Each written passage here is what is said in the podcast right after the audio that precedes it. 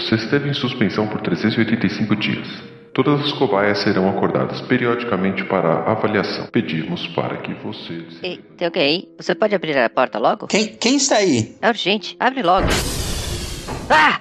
Que susto! Você parece ter. ri- Bem, bem, você parece bem. Que merda tá acontecendo? Onde é que eu estou? Calma, tá. Iniciar sequência de testes. Então, você é uma cobaia. Vem comigo. Silêncio. Cobaia? Em silêncio? Tá maluco? Me tira daqui! Shh. Vou te jogar em uma outra sala e você vai ter que pegar um dispositivo gerador de portais. Gerador de portais? Mas que. Você está agora no circuito de testes do Laboratório Deviante. Siga as instruções atentamente para sobreviver. Fencas? Seu golpista!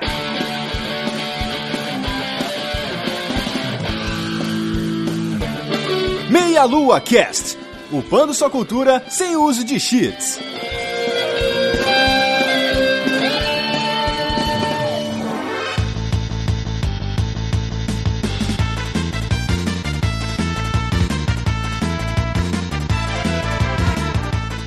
Olá pessoas, aqui é Fernando Malto Fencas, diretamente de São Paulo. E o bolo é uma mentira. Ah, você roubou minha frase. Roubou de todo mundo, certeza. Com certeza. Essa é a vantagem de começar. Fala pessoal, aqui é o Matheus dos Santos de Curitiba e fiquem nesse cast com a gente porque no final vai ter bolo. Olha só. Ou não. Wala Wala! E aí pessoal, aqui é o Pena de São Paulo e This was a triumph. I'm leaving a note here. Huge success. Olá, gente. Eu sou a Tati Okazaki, de São Paulo também. E bolo comigo só se eu comprar, porque eu sou péssima na cozinha.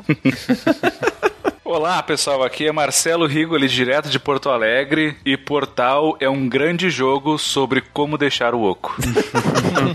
que delícia, cara. Esse pegou a delícia, cara. É verdade. Aqui é Renato Seveniani de São Paulo e já que todo mundo já roubou todas as, as frases possíveis e imaginadas, maldita GLaDOS! Melhor vilã de todos os tempos. Bom, galera, vocês estão vendo que tá uma maluquice esse início de cast, não era muito esperado para o Meia Lua Cast, porque nós estamos fazendo um crossover entre o Meia Lua Cast e o SciCast. Melô versus Psycast, tipo, o cara vai ser NK. Isso. o problema, Matheus, é que considerando que eles são o lado da ciência, eles são os robôs que vão colocar a gente dentro do treinamento, entendeu? E aí ferrou. Ah, mas a gente. A gente é ao lado da fantasia, a gente usa magia então, da Hadouken, Melô pra frente soco. Isso, boa. Matheus, desculpa, cara. Magia não existe. Ah, é? Como assim? Fala que o bolo não existe também, vamos descobrir isso aí. Olha só. Muito bem, mas a gente vai descobrir toda essa zona logo depois dos nossos recados.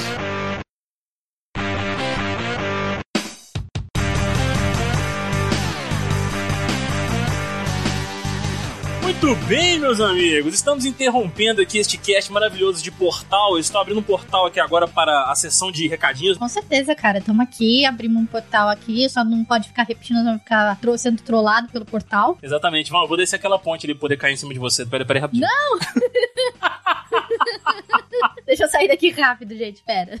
Ai, ai. Muito bem, meus queridos. Antes de continuarmos com esse cast delicioso dessa franquia, um tanto quanto maravilhosa, né? Podemos dizer assim, tipo, deliciosa, né? É o melhor termo, porque, cara, é um jogo muito bom, muito estratégico e a gente não tá aqui poder falar disso, porque tem um cast pra vocês escutarem. Então vamos lá. Vamos falar da Brasil Game Cup. Que tem chegado, já tá bem pertinho. Já vai começar abril, ou seja, a Brasil Game Cup está muito próxima de acontecer. Será dos dias 7 a 9 de abril no Espaço Sul América, a primeira casa da Brasil Game Show no Rio de Janeiro, galera. Então, se vocês quiserem, comprem seus ingressos, entrem no site brasilgamecup.com.br. Inclusive, tem vários combos, até com o evento da Brasil Game Show, que será em outubro, né, Caio? Exatamente, meus amigos. O super combo que você compra lá garante as entradas aí nos dias do, da Brasil Game Cup e já garante entradas também em outubro lá na Brasil Game Show, onde estaremos presentes, Vanzita. Porque na Brasil Game Cup teremos duas pessoas maravilhosas lá no nos representando, né? O Meia Lua.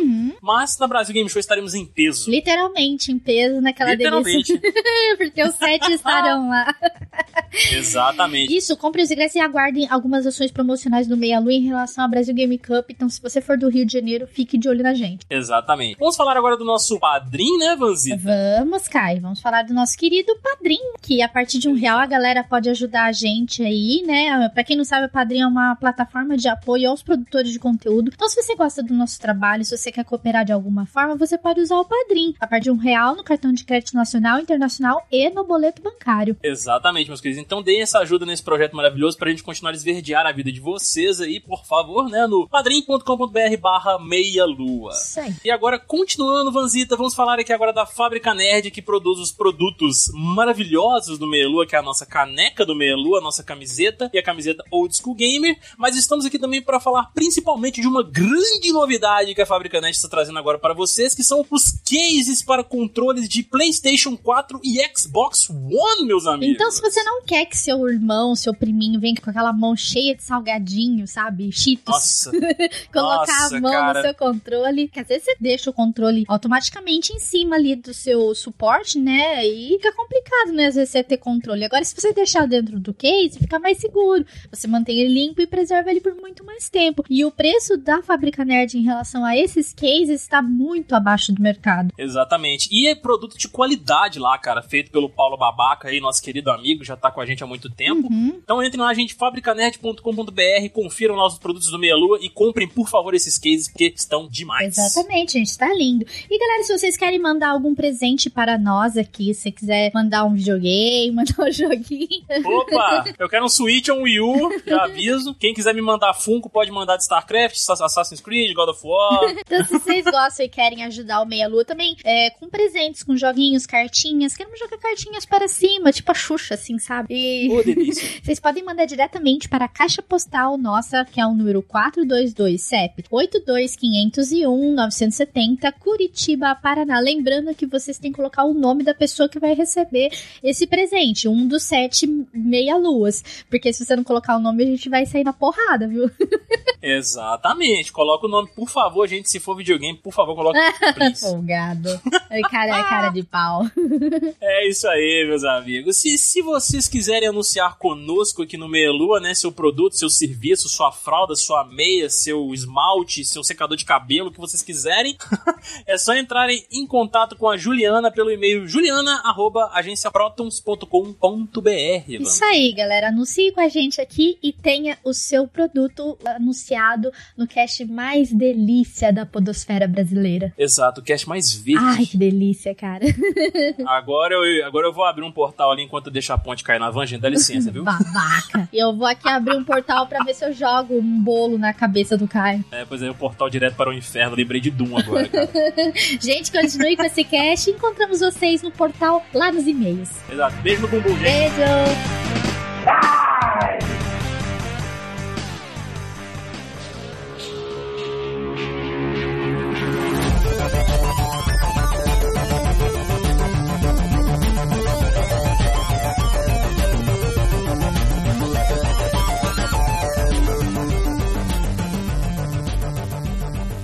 Muito bem, pessoas, estamos agora com o nosso formato um pouco mais padrão, já que neste momento de textos e contextos não temos tanta diferença entre os dois programas. E falaremos desses dois jogos e meio e algumas outras mídias esquisitas sobre Portal da Valve. Eu imagino que todos aqui tenham jogado Portal, porque senão não estariam aqui. Sim, é um ponto. Ou estariam e a gente estaria fazendo lambança. É, Renato, eu acho que pra começar a gente tinha que perguntar: Portal é o melhor jogo de todos os tempos? Interrogação. Não, este é Super Metroid, a gente já falou dele no Melocast anterior.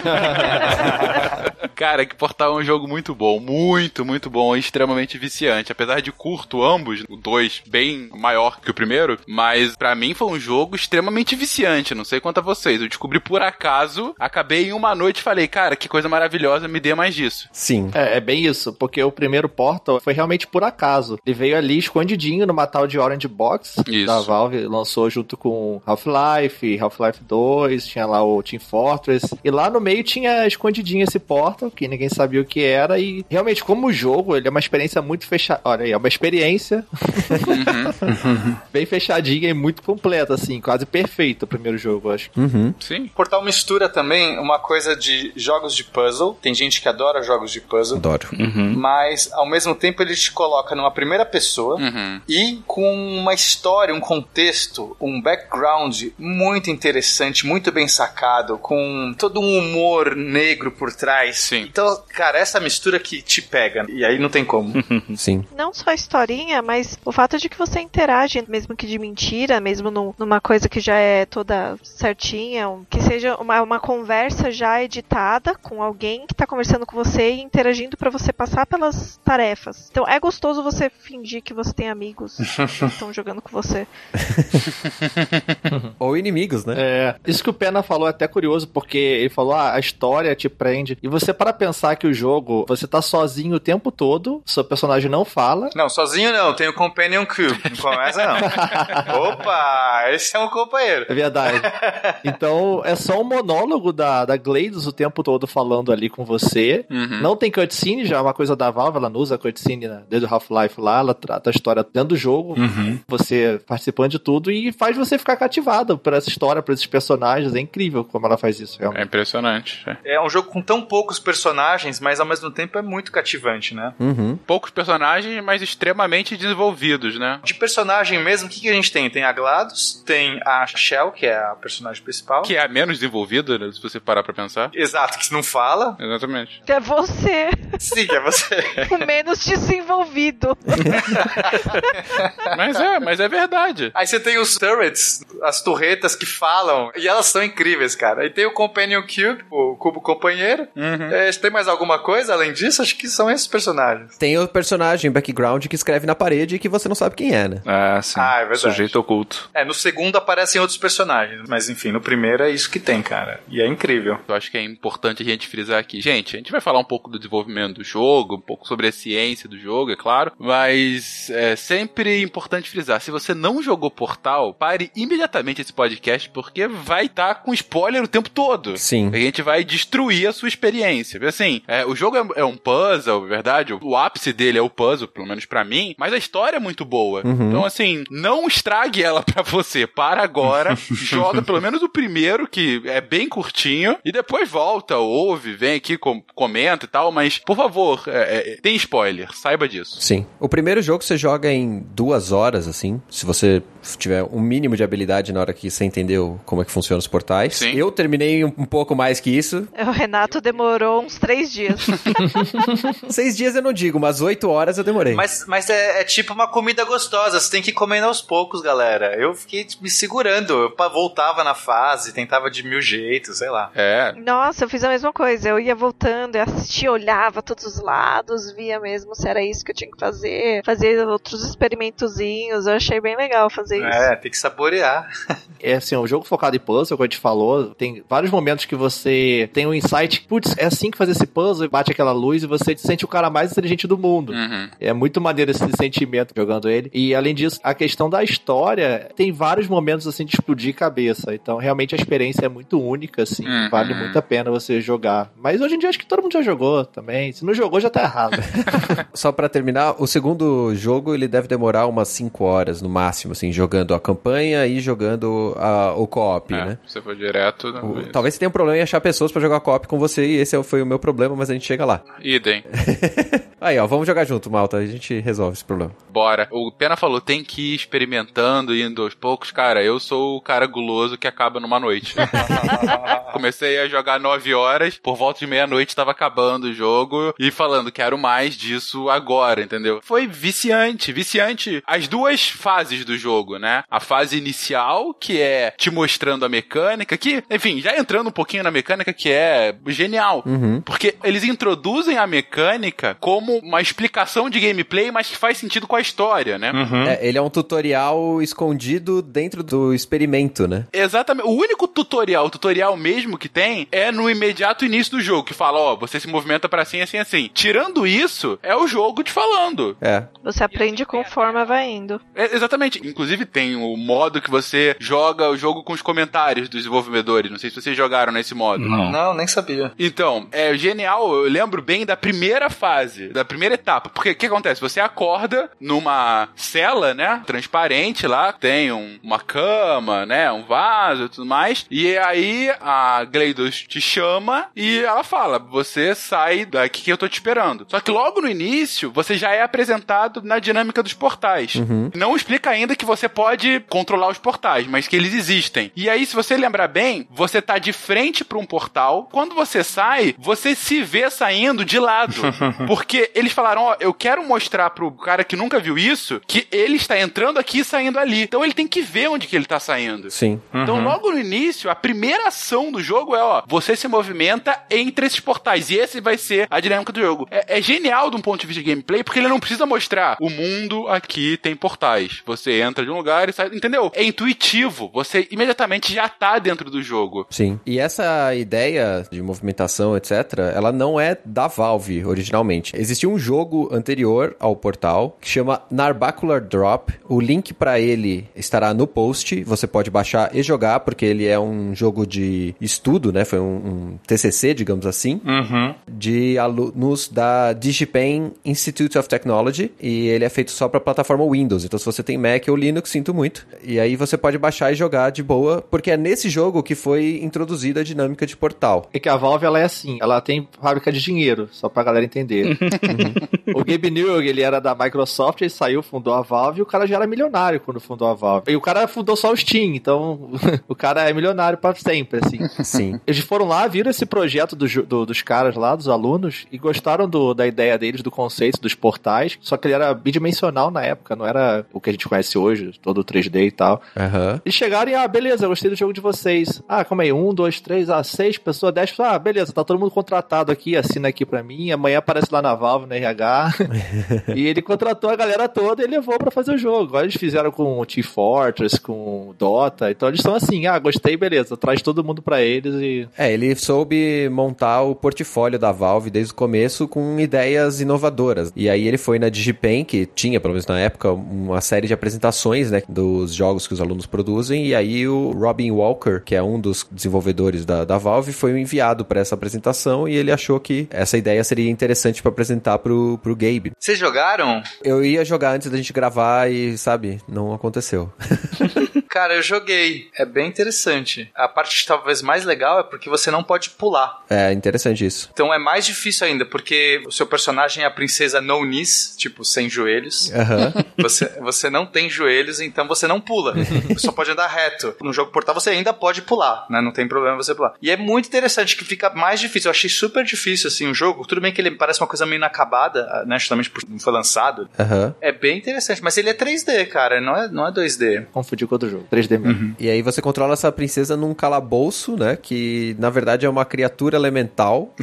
e, e aí você usa as habilidades dessa criatura pra encontrar uma saída e fugir.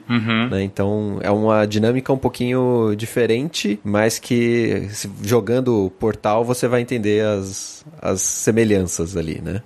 O Pena pode provavelmente falar da experiência dele de controlar os portais, não sei se é diferente realmente, mas você controla a mesma situação. Dois portais que podem ser associados a superfícies não metálicas e você eh, faz isso com point and click, né? Que era um pouquinho, a jogabilidade um pouquinho mais restrita. É. E só pode ter um par de portais abertos por vez. Você passa de um lado pro outro com esse, com esse portal e interage com outros objetos, alavancas, rochas, cubos, etc. né? Então, Ah, em termos de portal é basicamente a mesma coisa. Eles usaram a mesma ideia, só colocaram uma arma que dispara, né? No jogo portal você controla com uma arma, mas é basicamente a mesma coisa. Mas você tem outras coisas pra interagir também. Ele é um pouco mais complexo nesse sentido. O que eu achei legal quando, no portal, deles simplificarem um pouco nessa questão. aham. De deixar realmente os puzzles mais na questão de você resolver usando os portais. Assim, você não tem muito recurso. Você tem, você pode usar, por exemplo, caixas pra pressionar botões e tudo mais. Como você vai manipular essas coisas também usando portais? Então você vai jogar uma caixa num portal que vai cair num outro e vai acionar um botão. E assim por diante. Um, um raio que vai passar o portal e vai acionar um negócio. Mas assim, tudo usa o portal.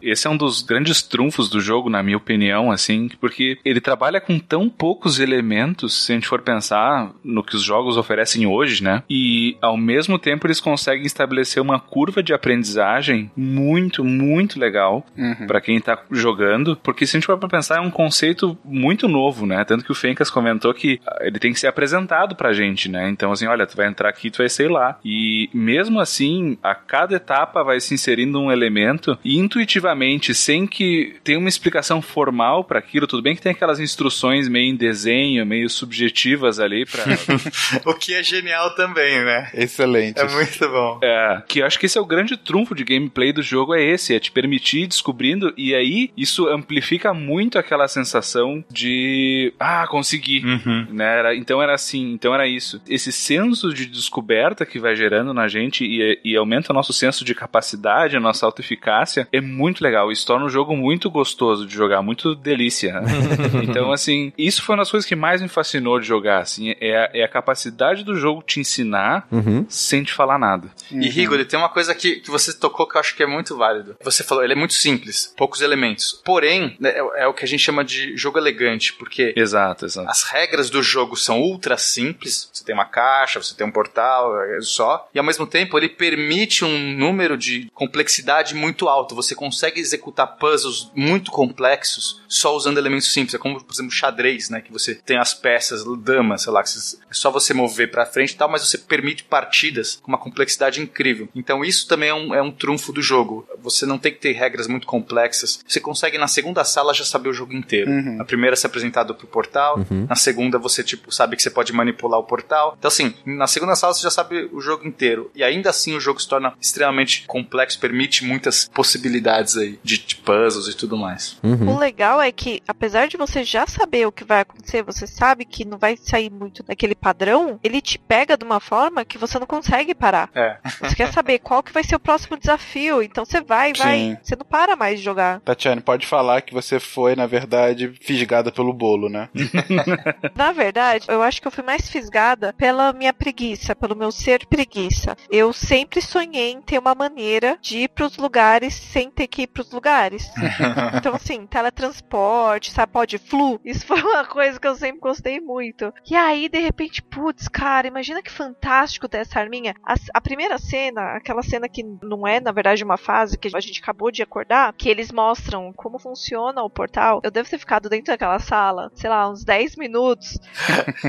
que eu colocava uma perna pra dentro e tirava a perna, só pra olhar o que que acontecia.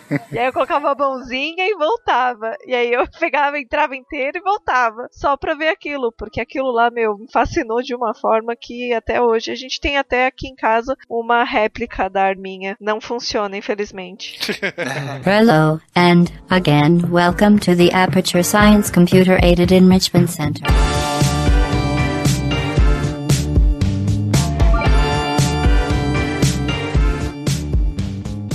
Legal é que o jogo permite você quebrar as regras da física, que é, sei lá, no nosso cotidiano, a gente tem essas regras implícitas na gente. Uhum. Entende que é direita, esquerda, orientação, como vai pra frente, vai pra trás. Que você tem que respeitar uma certa realidade, você não atravessa o objeto. Quer dizer, tem um monte de regras da física implícitas. De repente, com uma única ferramenta, várias dessas percepções são alteradas. E é, e é o que o Rigoli falou. A curva de aprendizado, você fala assim, nossa, então eu consigo pular num buraco, sair na parede, pular um, um- um vão? Caraca, eu consigo usar a energia potencial da gravidade pra pular pra frente. Isso. Nossa, eu posso fazer uma coisa a mais. Era isso que eu complementar o que você tá falando, porque ele quebra poucas e mantém as outras. Uhum. Né? Então, assim, ela te obriga a pensar com as regras da física que sobraram. Exatamente. que sobrar é ótimo. então, assim, a, a gravidade continua funcionando, né? A, a questão do atrito, né? Depois no, no segundo, né? Uhum. Ele te obriga a pensar se eu fosse usar as leis da física que sobraram, como é que eu faria pra chegar lá? Então, assim, te obriga a pensar de uma forma visoespacial que a gente já faz todos os dias, né? Quando a gente tá esperando pra atravessar a rua e quer ver se dá tempo, a gente faz um cálculo ali de física do ensino médio intuitivamente na cabeça que diz assim, olha, se eu sair correndo dá tempo, se eu não sair não dá. É verdade. Ali a gente faz a mesma coisa, né? Tanto que tem um estudo bem legal, assim, que eles compararam pessoas que jogaram Portal com outro jogo, o Luminosity, que é pra ser de estimulação cognitiva, Uhum. e as pessoas, depois de jogarem Portal, né? Teve um pré-teste, pós-teste, né? Agora dando a pitadinha de SciCast.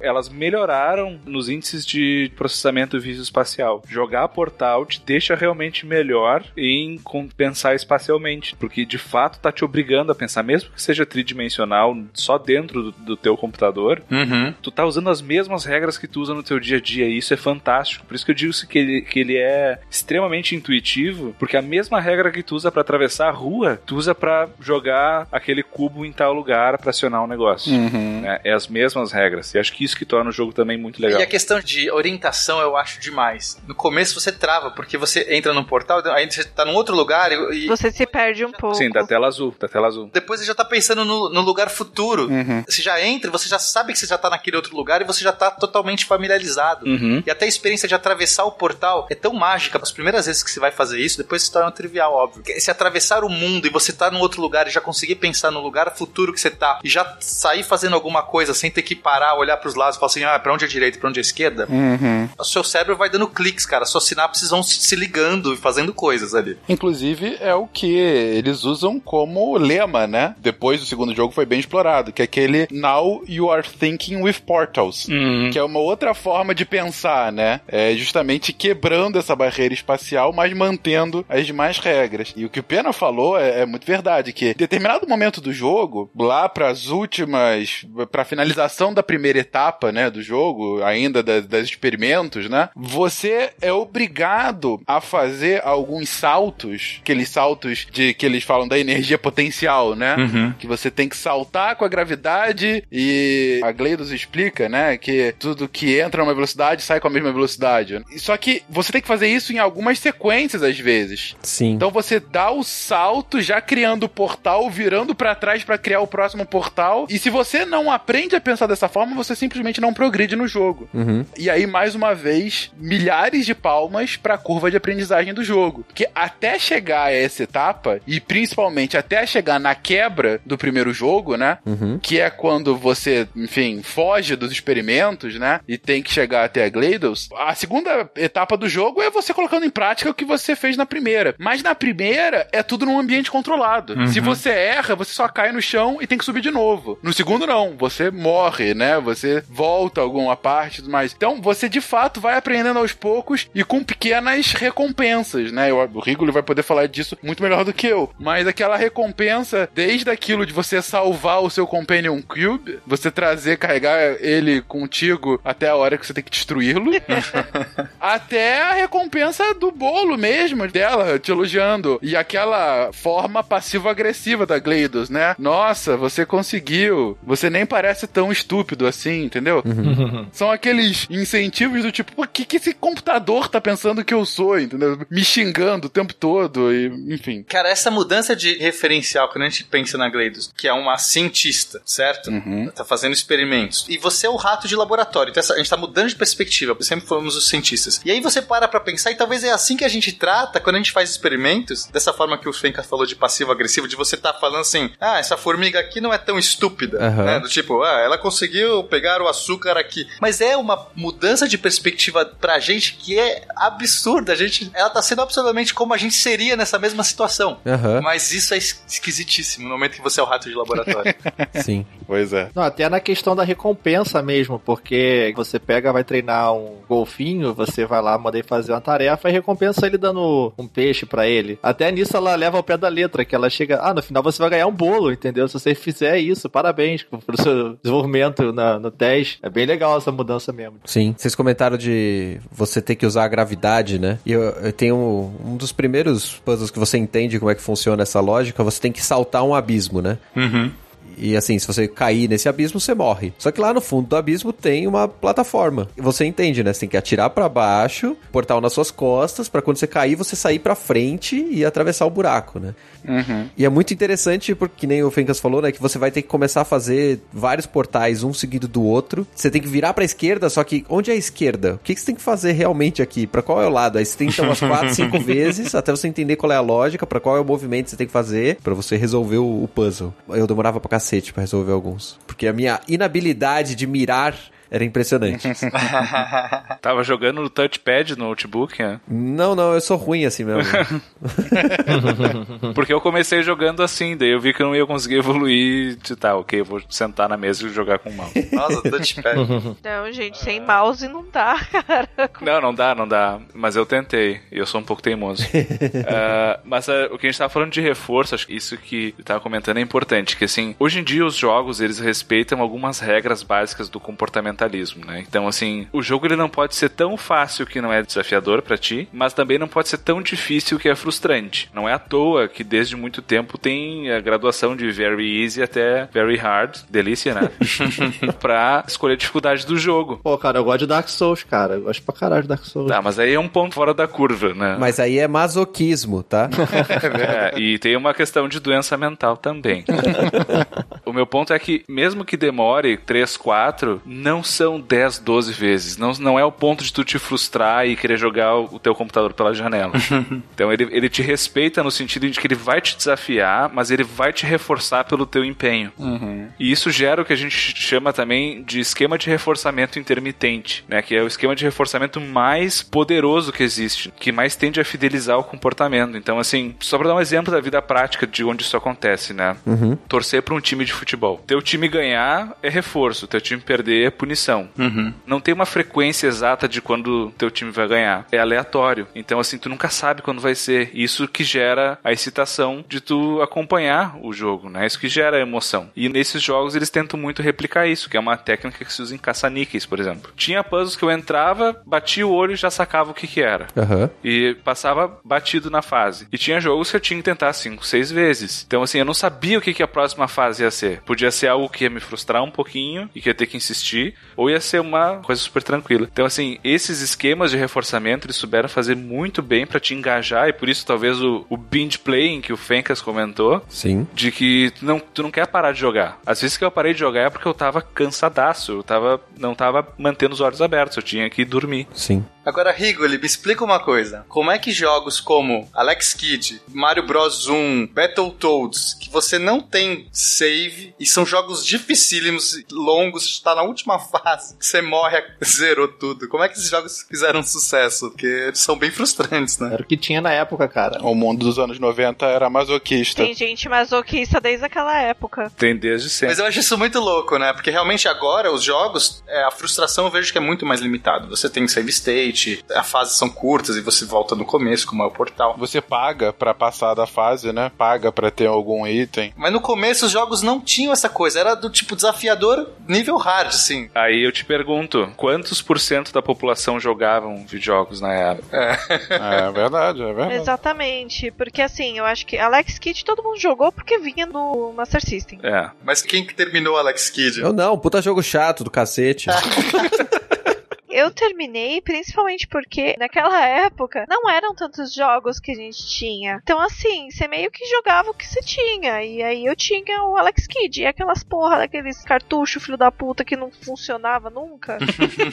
e aí você tinha que ficar soprando aquela merda pra funcionar. O Alex Kidd não. Então, assim, toda vez que eu tentava umas cinco vezes colocar o cartucho, o cartucho não funcionava. E começava o Alex Kidd e falava, vai, então vou jogar essa merda. Uhum. A indústria mesmo, ela era muito nova. A indústria do cinema é nova, se para pensar, e o videogame é mais novo ainda. É verdade, eles estavam descobrindo ainda, Não né? tinha muito referencial, eles estavam realmente descobrindo. É igual foi, o público era menor, o alcance era menor. É. E hoje em dia ela amadureceu e ela foi. Você jogar um jogo desses hoje em dia é um jogo de nicho, não é um jogo que vai ter um apelo grande. Mas vou te falar que a minha maior felicidade foi terminar Battletoads. Caraca, que jogo difícil. Battletoads até tinha uma historinha, mesmo Mario. Mas se você for pegar jogos de Nintendinho em geral, Volta no Atari, cara. Volta no Space Invaders. Volta no River Raid. Sim. Enduro. Não, sem dúvida, sem dúvida. Mas, mas eu digo, até o Nintendinho tinha isso, eu tô lembrando disso, porque dia desses eu entrei no YouTube pra abrir um jogo do Nintendinho que eu tinha, que era do circo. né? eu acho que é Circus o jogo só. E eu nunca tinha passado de determinada fase. E eu falei, ah, não, vou ver um gameplay aqui pra lembrar os meus 5 anos quando eu jogava esse jogo. E ele não acabava, na verdade, ele voltava ao início um pouquinho mais difícil. E aí, né, e aí eu fui lembrando, na verdade, todos os jogos do Nintendinho era assim. E aí a analogia que eu faço, que você perguntou, isso no passado, por que, que se jogava assim? Cara, qual é a diferença de jogar isso e jogar um Tetris? Muda um pouquinho a lógica, é um jogo um pouquinho diferente, não é tão repetitivo como Tetris, mas é aquela coisa contínua, é um passatempo contínuo que não tem fim. Na verdade, é até você cansar. Hoje você tem as histórias bem fundamentadas, você tem mais é, conhecimento com relação a isso que o Rigo tá falando da recompensa. Puta, a revolução que foi dos videogames, os achievements, cara. Nossa, total. Você gamifica tudo, né, cara? Tudo, tudo. Cara, tá gente jogando dia desses The Witness, né? Você que me trouxe esse vício do capeta. The Witness, cara, é um jogo que em si já é fenomenal, é fantástico, mas eu não arredei o pé até ele tem duas conquistas só: acabar o jogo e acabar a última fase secreta lá. Enquanto eu não acabei a fase secreta, eu não me dei por vencido. É difícil pra cacete. É Mas eu muito queria ter aquele achievement, entendeu? É muito assim, essa questão dos jogos não ter fim é porque na época o que tinha sucesso de jogo era os arcades. Sim, né? sim. E como o, o console depois foi tentando trazer a experiência do arcade pra sua casa, ah, o referencial que eles tinham de sucesso era o jogo de Uhum. arcade. O jogo de arcade ele é feito pra ser difícil, pra roubar tua ficha pra tu botar mais dinheiro na É máquina. verdade, é verdade. Propositalmente, ele é desleal contigo. Final Fight da vida é um jogo, vai ser escroto pra te matar mesmo. Verdade. E também ele usava o score, não tinha final exatamente muitos jogos, Exato. porque tinha o lance de score. E era a filosofia da época, tanto que o próprio Mario antigo tinha lá o ponto em cima. Uhum. E não tem motivo pra ter o ponto, mas é uma coisa que era a mentalidade da época. E realmente a indústria amadureceu, chegou até um porto da vida hoje em dia. Verdade. Nossa, faz todo sentido. Isso é importante porque tem um outro conceito muito bacana que surgiu até relativamente recentemente, que é o conceito de ancoragem, que é o quanto a gente modula as nossas expectativas de acordo com os dados que a gente tem no momento. Na época dos arcades, qual que era a tua expectativa sobre como eram os jogos de videogame? Era difícil pra caralho, né? Não tinha assim, putz, aquele joguinho é super fácil. Não, todos lá estavam pra te lograr. Então, assim, até o conceito do que que era difícil, o que que era aceitável, o quanto de frustração eu posso tolerar antes de, É verdade, de Riga. julgar, assim, tipo... Ah, esse jogo é uma merda, é muito difícil. Não, todos eram assim. Não, ou tu não gosta de jogar videogame, então. Tu ia, sei lá, jogar bolita. Aliás, não sei se tinha uma bolita aí pra cima, mas. Bola de gude. É que a geração de hoje é a geração Nutella, né? Ah, é verdade, é verdade. Vai jogar Minecraft. Polêmica. Eu só jogo no Easy, tá? Vamos continuar aqui, porque vocês estão me deixando triste que eu tinha jogos difíceis que eu acabava e agora eu não consigo mais. Não tá sendo recompensador esse papo. É, exatamente. Vamos trocar, vamos trocar. Era, tem isso, né? De que a gente modula nossas expectativas de acordo com a informação que a gente tem à disposição.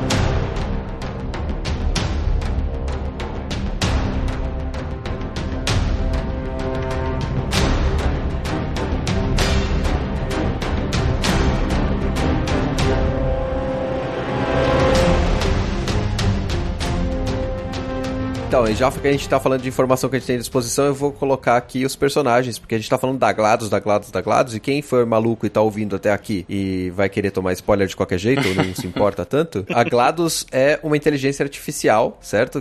Que tem uma voz muito caricata e curiosa, e ela é dublada, né, a voz dela é da atriz chamada Ellen McLean, e ela tinha feito o teste pra poder fazer uma das turrets, ela não ia ser a GLaDOS, ela fez uma voz meio sexy, é, sinistra, esquisita, pra, pras turrets, e o pessoal achou, não, acho que você vai ficar melhor como a vilã do jogo aqui. E que escolha sensacional, né, cara? Puta, Porque a voz fantástico. da GLaDOS é parte da personalidade, né? Sim, com certeza. Ela faz as turrets também. O que é interessante da Ellen McLean, o marido dela era dublador, ele que levou ela pra esse campo, né? Então, antes dela fazer o trabalho de dublagem de jogos, ela fez um teste pra uma empresa e ela acabou dublando a voz de todos os sistemas de avião que tem no mundo, que fala lá pro cara subir ou descer na rampa de descida do, da aproximação, entendeu? e ela que faz a voz lá do, do avião, entendeu? Climb, descendo, sabe? E fico imaginando o piloto ouvindo a Gleidos falando pra ele, sabe? Subir ou descer, se acredita nessa mulher ou não, Isso sabe? que eu ia colocar. O primeiro piloto que jogar Portal nunca mais pilota na vida, né? Não vai acreditar no sistema dele. É, exatamente. Exatamente o que eu tava pensando. E ela é cantora de ópera. Tanto que a música que tem no 2 depois, a Cara Mia Dio, que são as toras que canta, que ela faz, ela cantou todas as vozes da, da ópera ópera. Sério, cara? Todas as vozes são elas? E ela fez o italiano improvisado dela ali, até uma brincadeira, assim. Então a Que mulher é maneiro. foda mesmo. Que foda. Excellent. Se vocês viram, eu não lembro agora quando foi isso, mas ela foi chamada, obviamente, em algum desses convenção da vida, que chamaram ela e ela foi fazendo as vozes, né? E é muito estranho ver um humano. Você fala, não, cadê, cadê a batata fazendo isso? Cadê? É muito bizarro, mas é muito legal ver o quanto que ela conseguia mudar.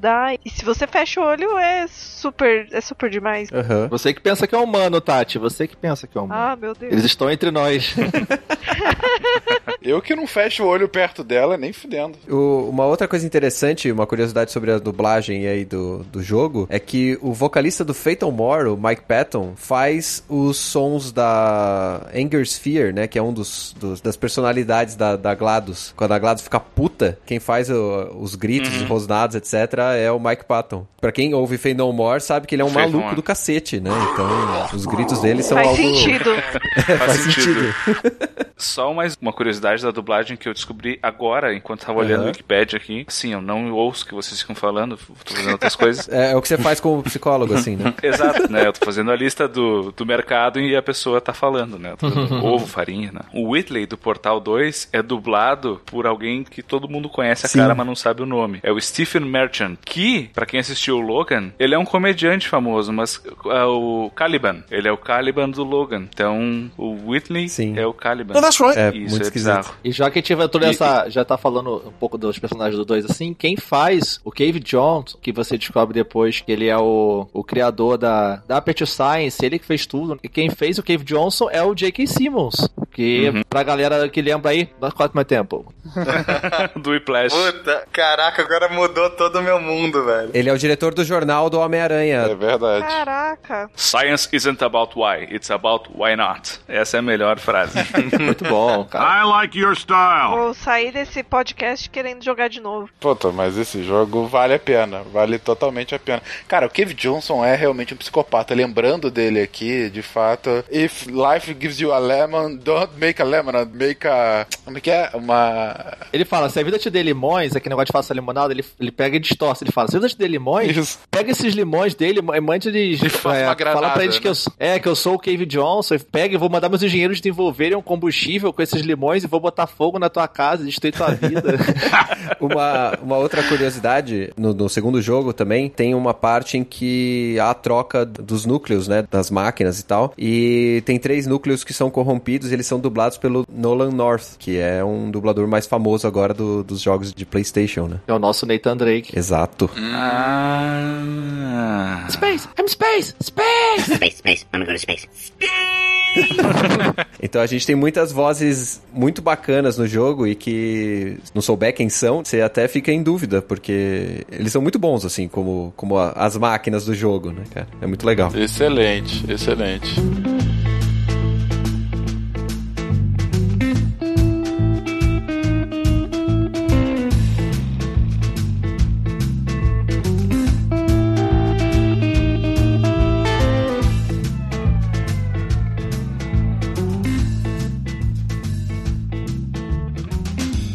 E a GLaDOS, ela tá te direcionando ali, né, pelos experimentos, porque você controla a Shell, que é uma personagem sem voz, assim, você não fala dentro do jogo. Existe até uma dúvida se ela realmente é muda é, de verdade. Aham. Ou se ela realmente tá só fazendo papel de personagem de jogo, mas. Sim. é, ninguém sabe exatamente. É que no Portal 3 a gente vai descobrir que ela é o herói de Zelda. N- nunca vai ter o 3. A Valve não conta até 3. e ela também não vai ser o, o, o herói de Zelda, tá, gente? Eu sei que é um pouco surpresa pra vocês, era só uma piada com o Link, mas tudo bem. Ela vai ser a, a menina de verde. Mas tem uma parada da Shell que você pode cair da altura Sim. que for, que você não morre. A explicação no jogo é que você tem uma, um suporte, um- umas molas, um, sei lá, um, um aparato preso nas suas pernas que absorveriam esse impacto, né? É, legal isso. Porque se você morresse, né? Se você errasse o portal e morresse, aí acho que a curva de frustração seria muito grande. Eles devem ter pensado, não, precisa fazer um jeito da galera não morrer caindo em qualquer altura. E em Ha- Half-Life, a, a engine de queda é muito presente, né? Você não pode cair de um lugar muito alto que o Gordon Freeman já se machuca. Sim. Dado que é a mesma lógica, né? Enfim, até se passa no mesmo mundo, como fica claro ao longo dos dois jogos, né? É, não tem por que ela não se machucar. Então foi uma, uma boa sacada, né? Você consegue ver, inclusive, o negócio. Você olhando pra ela, você vê a, a suspensão atrás dela, né? Até porque uma mecânica muito recorrente é igual você fala lá, de botar o portal no chão, no teto, e você vai ter que cair no portal e depois com a força que você vem da queda. Então, se você errar um pouquinho ali o portal onde você vai ter que cair pra poder ser lançado pro outro lado, você já vai morrer. Então seria muito frustrante, você morreria toda hora. Então faz todo sentido ter isso no jogo. E aí, controlando a Shell, né, você, a, ela, a GLaDOS vai te explicar, não, olha, você faz parte de, um, de uns testes, e aí quando você terminar os testes, vai ter bolo. E aí você começa a fazer os testes tal, e, e de repente os testes começam a ficar um pouquinho mais perigosos. Tem alturas mais altas, tem é, lasers, tem metralhadoras, né, você começa a ser atacado pelos testes. né, fala assim, não, não, tá tudo tranquilo, você não vai morrer, vai ficar tudo bem, é tudo seguro. Ela vai te passando uma lábia ali, falando, ó, tá tudo certo, segue o jogo. The Enrichment Center apologizes for this clearly broken test chamber. Como personagem, você fica, né, com o pé atrás, né? O que, que essa inteligência maníaca tá falando comigo, né? E aí você vai jogando as fases e tal, tem os desafios, né, específicos, e cada vez que vai passando, você, como controlando a Shell, vai ficando mais suspeito, né? Vai ficando mais es- esquisito, assim, você vai achando que tá cada vez mais algo tá errado, e aí chega uma hora que a GLaDOS começa a pirar, né? Porque ela tá vendo que você vai conseguir chegar até o final e ela começa a tentar te matar deliberadamente. E, mas ela faz isso de uma forma assim, totalmente dissimulada, né? Não, não tô. O quê? Você tá louca? Não, imagina. Sabe assim?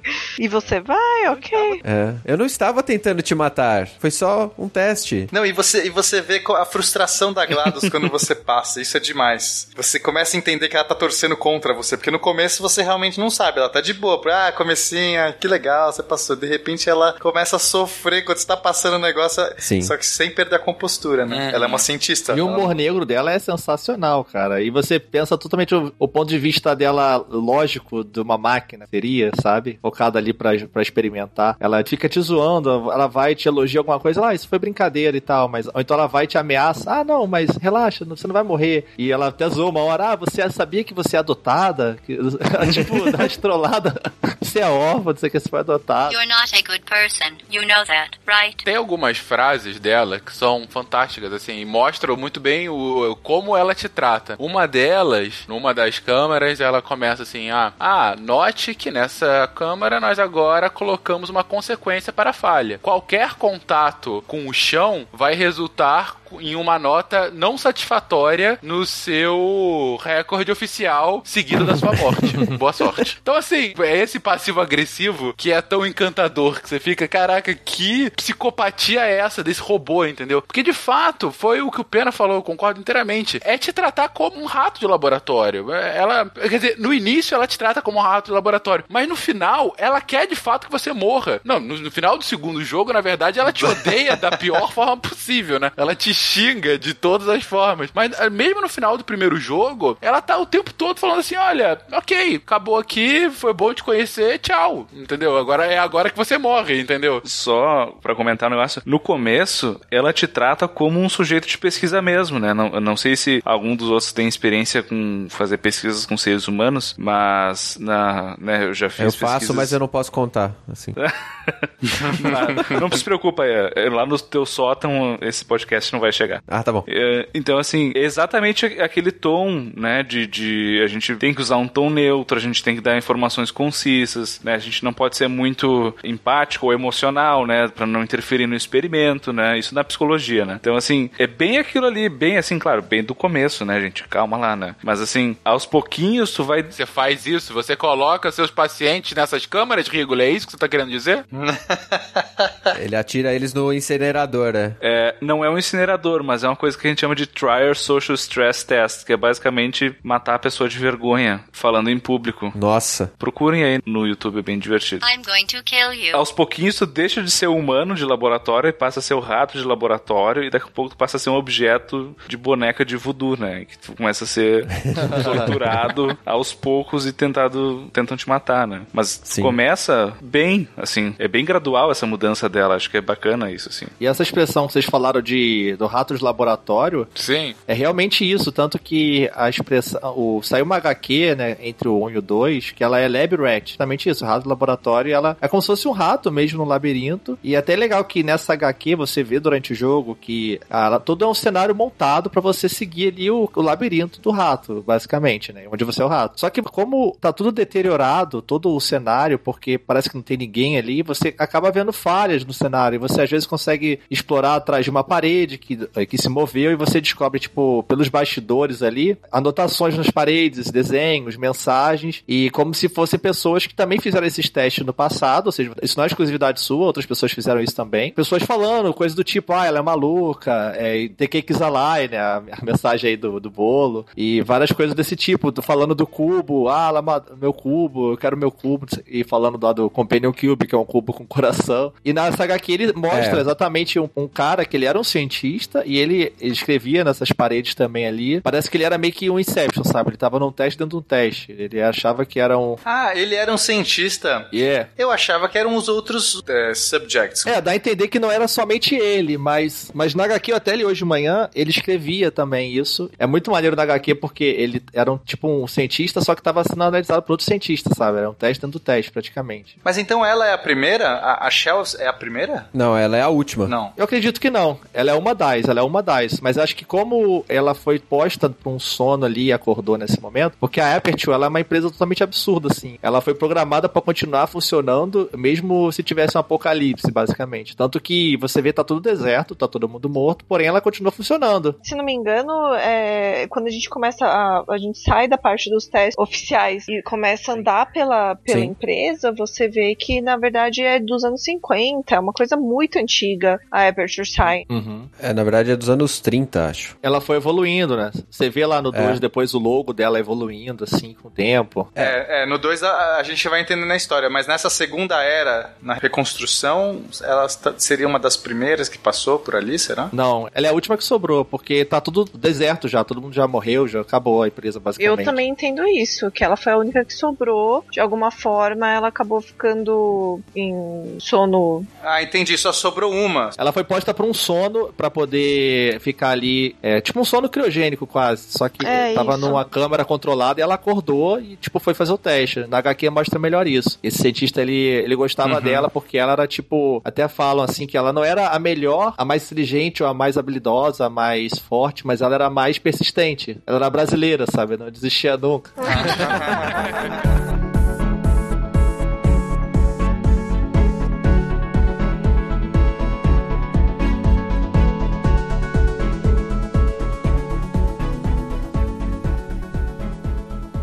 A gente tá falando do Companion Cube e a gente não explicou o que é o Companion Cube. O que acontece dentro do jogo é que em alguns momentos eles te dão é, itens pra você interagir. Então, apesar de duas das torretas quererem te matar, é, elas ainda são itens que você consegue mexer, né? Porque a sua arma de portais, ela não apenas abre um portal azul e um portal laranja, ela também consegue é, fazer uma espécie de campo magnético, digamos assim, e levanta as coisas. E aí, pra você cumprir algumas etapas, você tem que colocar esses cubos fazendo pressão em botões dentro da fase, ou atirar esses cubos dentro de receptáculos pra você poder abrir uma porta e passar do, do nível, né? E esse Companion Cube foi desenhado como um, ele é um cubo, obviamente, só que em cada uma das faces tem um coraçãozinho desenhado. E a ideia desse Companion Cube no desenvolvimento do jogo era de fazer a associação ao- aos experimentos que pessoas em ambientes isolados acabavam se apegando a objetos. É basicamente o que acontece com o filme Náufrago, né? Ele tá na ilha deserta e ele precisa arranjar o subterfúgio. Exato.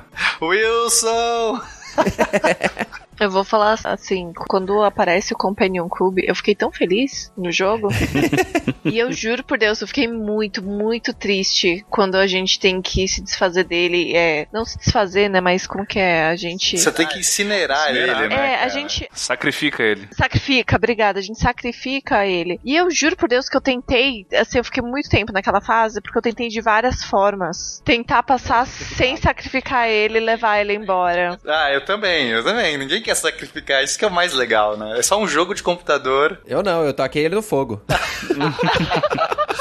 Você é o mais psicopata entre nós. No cube dos outros é refresco, né? É, a Gleidos vai te incentivando, na verdade, pra você criar o laço, né? Ela faz assim, ah, ela fala, você tá muito sozinho, eu vou te dar um amigo. Aí te dá o Companion Cube, que é um cubo, já tinha aparecido vezes no teu coração. This weighted companion cube will accompany you through the test chamber. Please take care of it. Aí você tem que fazer o puzzle várias vezes com ele. Você tem que prosseguir, dar um jeito de levar ele junto com você também, pra poder resolver o puzzle seguinte, porque vai ter um botão pra você apertar. E tem uma hora que ela monta todo o cenário que o único jeito de você prosseguir pra abrir a porta lá é tipo jogando ele dentro do incinerador. Não tem como você prosseguir. Ela manipulou tudo. O cubo é o Yoshi, né?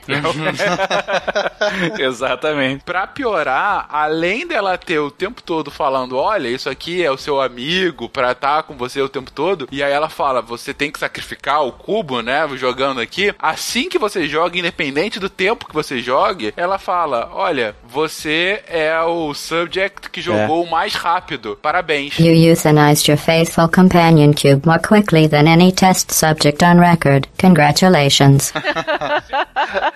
Você é muito cruel. Você não ama ninguém. Do tipo, você é um merda, sabe? Você não gostando do cubo. Ela te zoa ainda. Não, e esse lance que vocês falaram da, de você se afeiçoar por objetos inanimados ali quando você tá em situações de isolamento, igual o náufrago. Nessa HQ tem um Companion Cube, e o cara usa, o cientista leva ele nas costas e ele conversa com o cubo. Ele tipo, ah, então a gente tá sozinho agora, e o cubo vai responde ele. Aí ele, ah, mas agora vamos ter que fazer algo muito importante. Ele tá tentando fugir, então preciso toda a concentração possível. Aí ele vai e toma os remédios lá dele, controlar. E quando ele toma o remédio, o cubo fica mudo. é como se fosse o remédio que traz a sanidade a ele, sabe? O cubo para de conversar com ele. Muito maneiro assim. Caraca. Essa história de se relacionar com o cubo em situações de privação me lembrou muito esse experimento do Maslow, que é um psicólogo norte-americano, que fez uns experimentos em, em primatas em que ele fez um gradiente de objetos que se assemelhariam a uma mãe, né? E pegava filhotes e separava das mães e colocava nesses ambientes em que ele tinha que escolher, né? E mesmo sendo uma mãe de arame, né? Como dá pra ver na foto ali, a outra tem só um- uma pelezinha por cima, assim, ah, já era o suficiente pra quem tá em privação conseguir algum tipo de relacionamento, de afeto, de, de apego, né? Era um estudo sobre apego, na verdade. Aham. E o ser humano faz isso. A gente é um animal social tanto quanto se não mais que os primatas não humanos, né? Uhum. Então, assim, é muito esperado que a gente vá desenvolver um Wilson da vida, um Cube desses, pra gente se relacionar, porque a gente sozinho é pior do que. Os japoneses já criaram, Não né? precisa nem ir muito longe, cara. Vê, o- vê o Bambam no Big Brother, porra. Meu Deus, você tirou as palavras da minha boca. Era isso que eu ia falar agora. Eu vi lá o desenho e eu falei assim, ó, Bambam aí, só que em formato de Uma macaco. vassoura, cara. Não, por isso que no, no Asimov, nos livros de Asimov, as pessoas se apaixonam pelos robôs, cara. E eu tenho certeza que isso vai acontecer. Não precisa nem ser muito humanizado o robô. Her, né? O filme Her. É, her. Cara, mas voltando pro Bambam, quando tiram a Maria, não lembro como que era o nome, Maria Mole, sei lá, do Bambam, ele chora, ele chora copiosamente. E ele não é bom ator, era de verdade. É, Não, aquilo lá foi real. O que mais me dá raiva do Big Brother não é tudo isso que falam, que aliena, que não sei o que. É que eles fazem tudo que os psicólogos queriam fazer e o conselho de ética não deixa. o comitê de ética de pesquisa não deixa. Agora, pra Globo ganhar milhões, aí tudo bem. Aí, ah, dane-se. Aí vamos deixar as pessoas passar fome. Você está dizendo que a televisão não tem ética? Não, é. Pra fazer esses experimentos que eu tô fazendo no meu doutorado, que eu comentei, isso aí foi uma cele... É, tá sendo uma celeuma em comitê de ética que você não faz ideia. Caraca, faz sentido mesmo. Os caras ficam lá, tipo, tem que ficar com o braço levantado, apertando o botão até. Senão vai ganhar o carro. Vai ganhar... O cara fica lá três, dois, um dia no negócio. Os caras colocam a mão no capô que, debaixo de sol, cara, pra torrar sua mão. É muito escroto, é muito escroto. Exatamente. Seria a Globo Hyper to Science? Roberto Marinha Glados? Black Mass. Não, o Bial, cara, o Bial é Glados. Bial é a Glados. Bem-vindo à Rádio 2.0. Monetize conteúdo em áudio, anuncie, ouça, presencie o nascimento de um mundo feito de som. cloudradio.com.br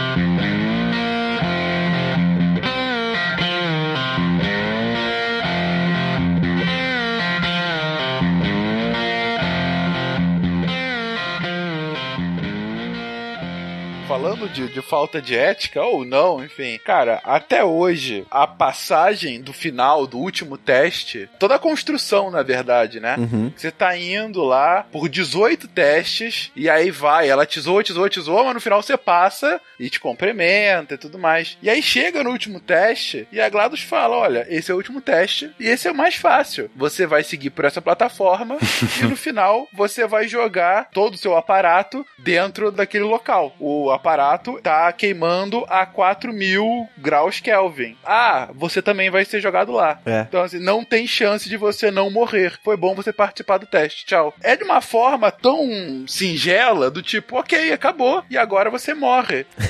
Eu lembro da cachorra da, da Laika, né, que foi pro espaço. Hum, Uhum. Sim. Vamos fazer um monte de testes dessa cachorra, como ela se dá em um ambiente espacial ou macacos que os americanos mandaram. Não é uma questão de russos ou americanos aqui. Uhum. Mas ela não vai voltar. A Laika vai morrer no espaço. Não tem módulo de volta do cachorro. She likes or not. E mesmo que ele não conte isso pras pessoas, porque, ah, não, né? Tipo, ninguém fala abertamente. Cara, é, é assustador como isso é real. Quando você vai nesse jogo Isso. e você se coloca no, no caso da cachorra, você fala, caralho, eu vou morrer agora, porque ah, você passou por tudo isso, a ciência foi feita, mas agora o rato de laboratório morre.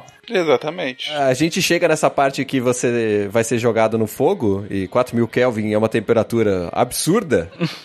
Sim, sim.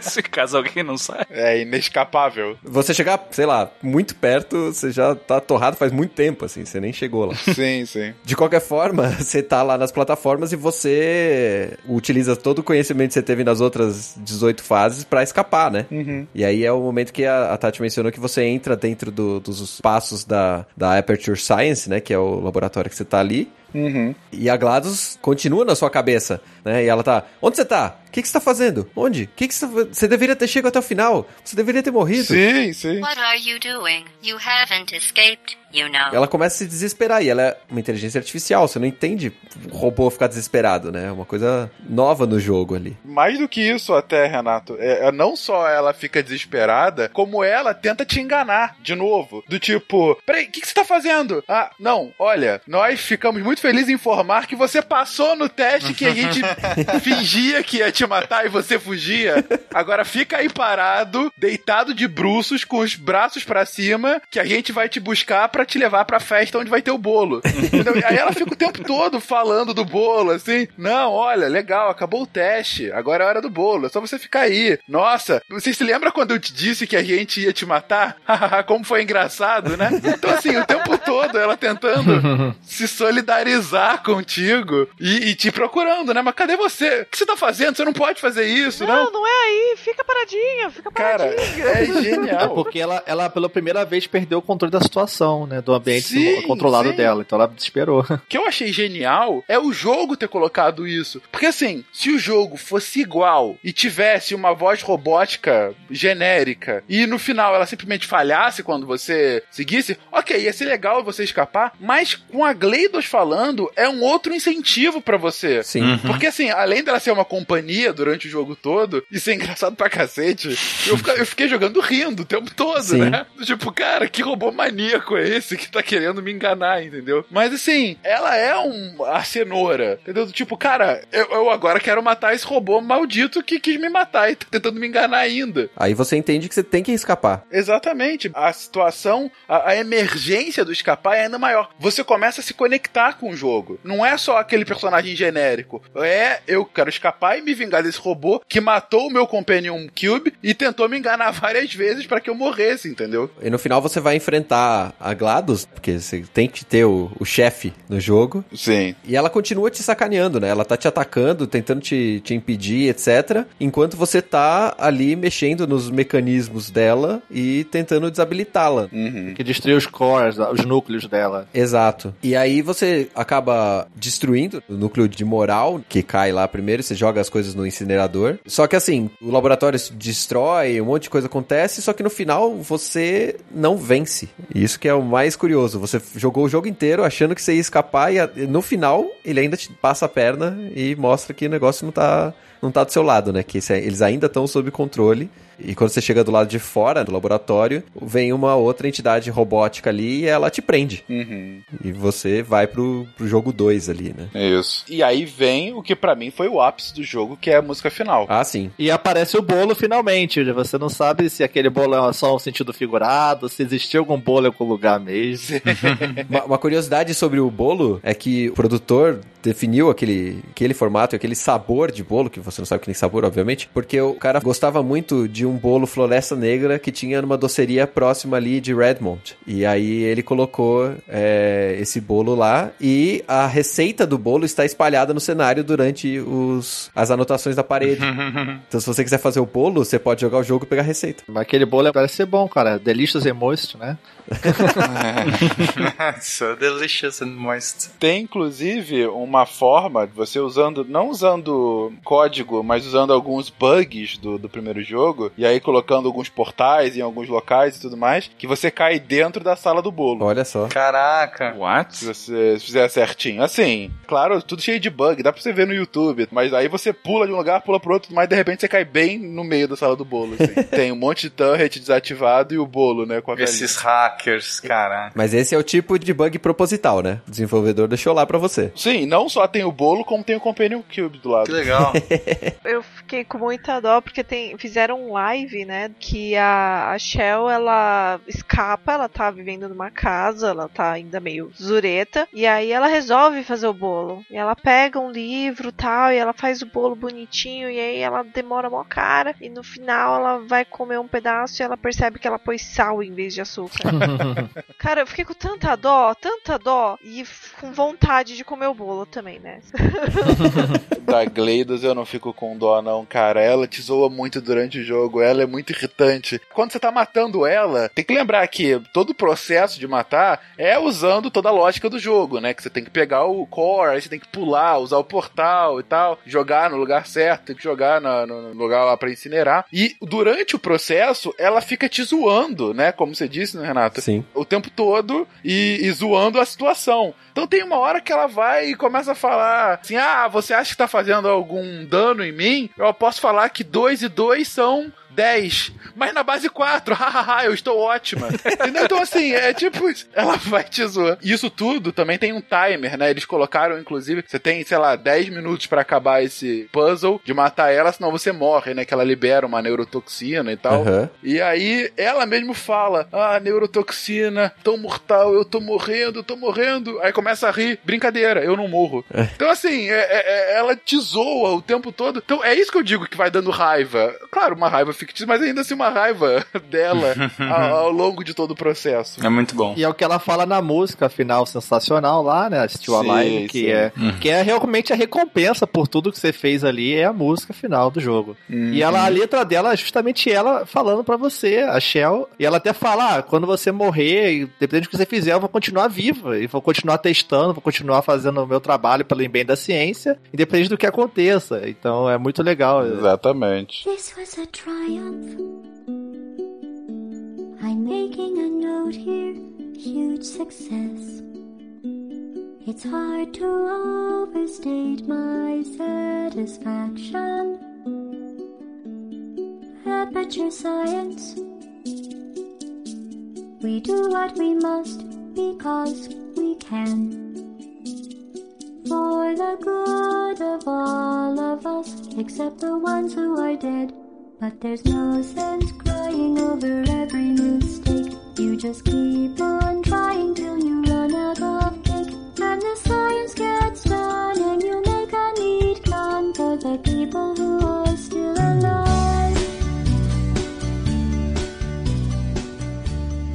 Puxar um pouquinho agora pro lado do SciCast. Por favor. Pra gente falar um pouco da física por trás do portal, como funciona essa máquina, essas coisas todas. Uhum. Para começar, antes de entrar no dispositivo mesmo, falar um pouco dessas quebras de leis físicas que a gente já mencionou lá no começo. O que, que representaria isso para um físico, né, do ponto de vista do, das leis do universo? Então, se você consegue se teleportar de um lugar ao outro num campo magnético, você consegue violar a conservação da energia. Certo. Porque eu posso ficar caindo para sempre dentro de um poço potencial. Porque que acontece? A gente, quando tá num poço potencial, ou seja, perto de um campo gravitacional, quando você desce, desce uma montanha, eu acelero, ganho velocidade, converto minha energia potencial gravitacional em energia cinética. Tudo bem?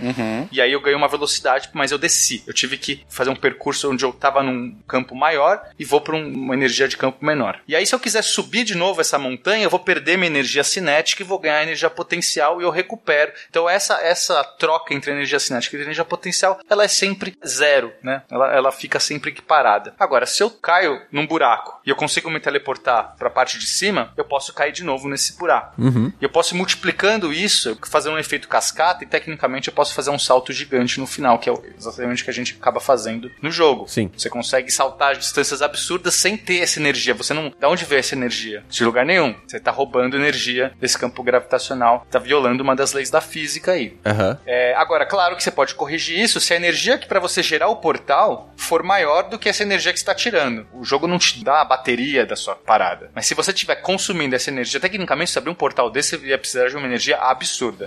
Então, se isso for colocado na conta, talvez você não esteja é, violando a conservação da energia. E uma outra parada que pode acontecer é o problema do, do momento angular também. Como você muda sua orientação quando você sai de um portal e entra em outro, então o que acontece? No jogo, você mantém a sua velocidade, né? O seu momento linear é conservado. Então, se eu tô indo numa certa direção, de repente, é, eu vou sair numa outra direção, para um outro lugar, mas com a mesma velocidade, com a mesma direção relativa ao portal que eu entrei. Aham. Então essa é a lei da física do jogo. Mas isso posso violar a conservação do momento angular, porque eu posso, por estar indo numa direção e cair numa outra direção, a soma vetorial dos momentos angulares, das coisas, qualquer sistema que gira tem que meio que manter o seu giro, conservar o seu giro. Então eu posso, inclusive, aí fazer um sistema que consegue ficar girando e alterando o seu giro eternamente sem estar tirando energia do nada. Eu consigo pensar um aparato que você vai se se teleportando um pouquinho para um outro ângulo, para um outro ângulo, para outro ângulo e você vai mudando o seu eixo de giro. Então também é um problema do ponto de vista físico, né?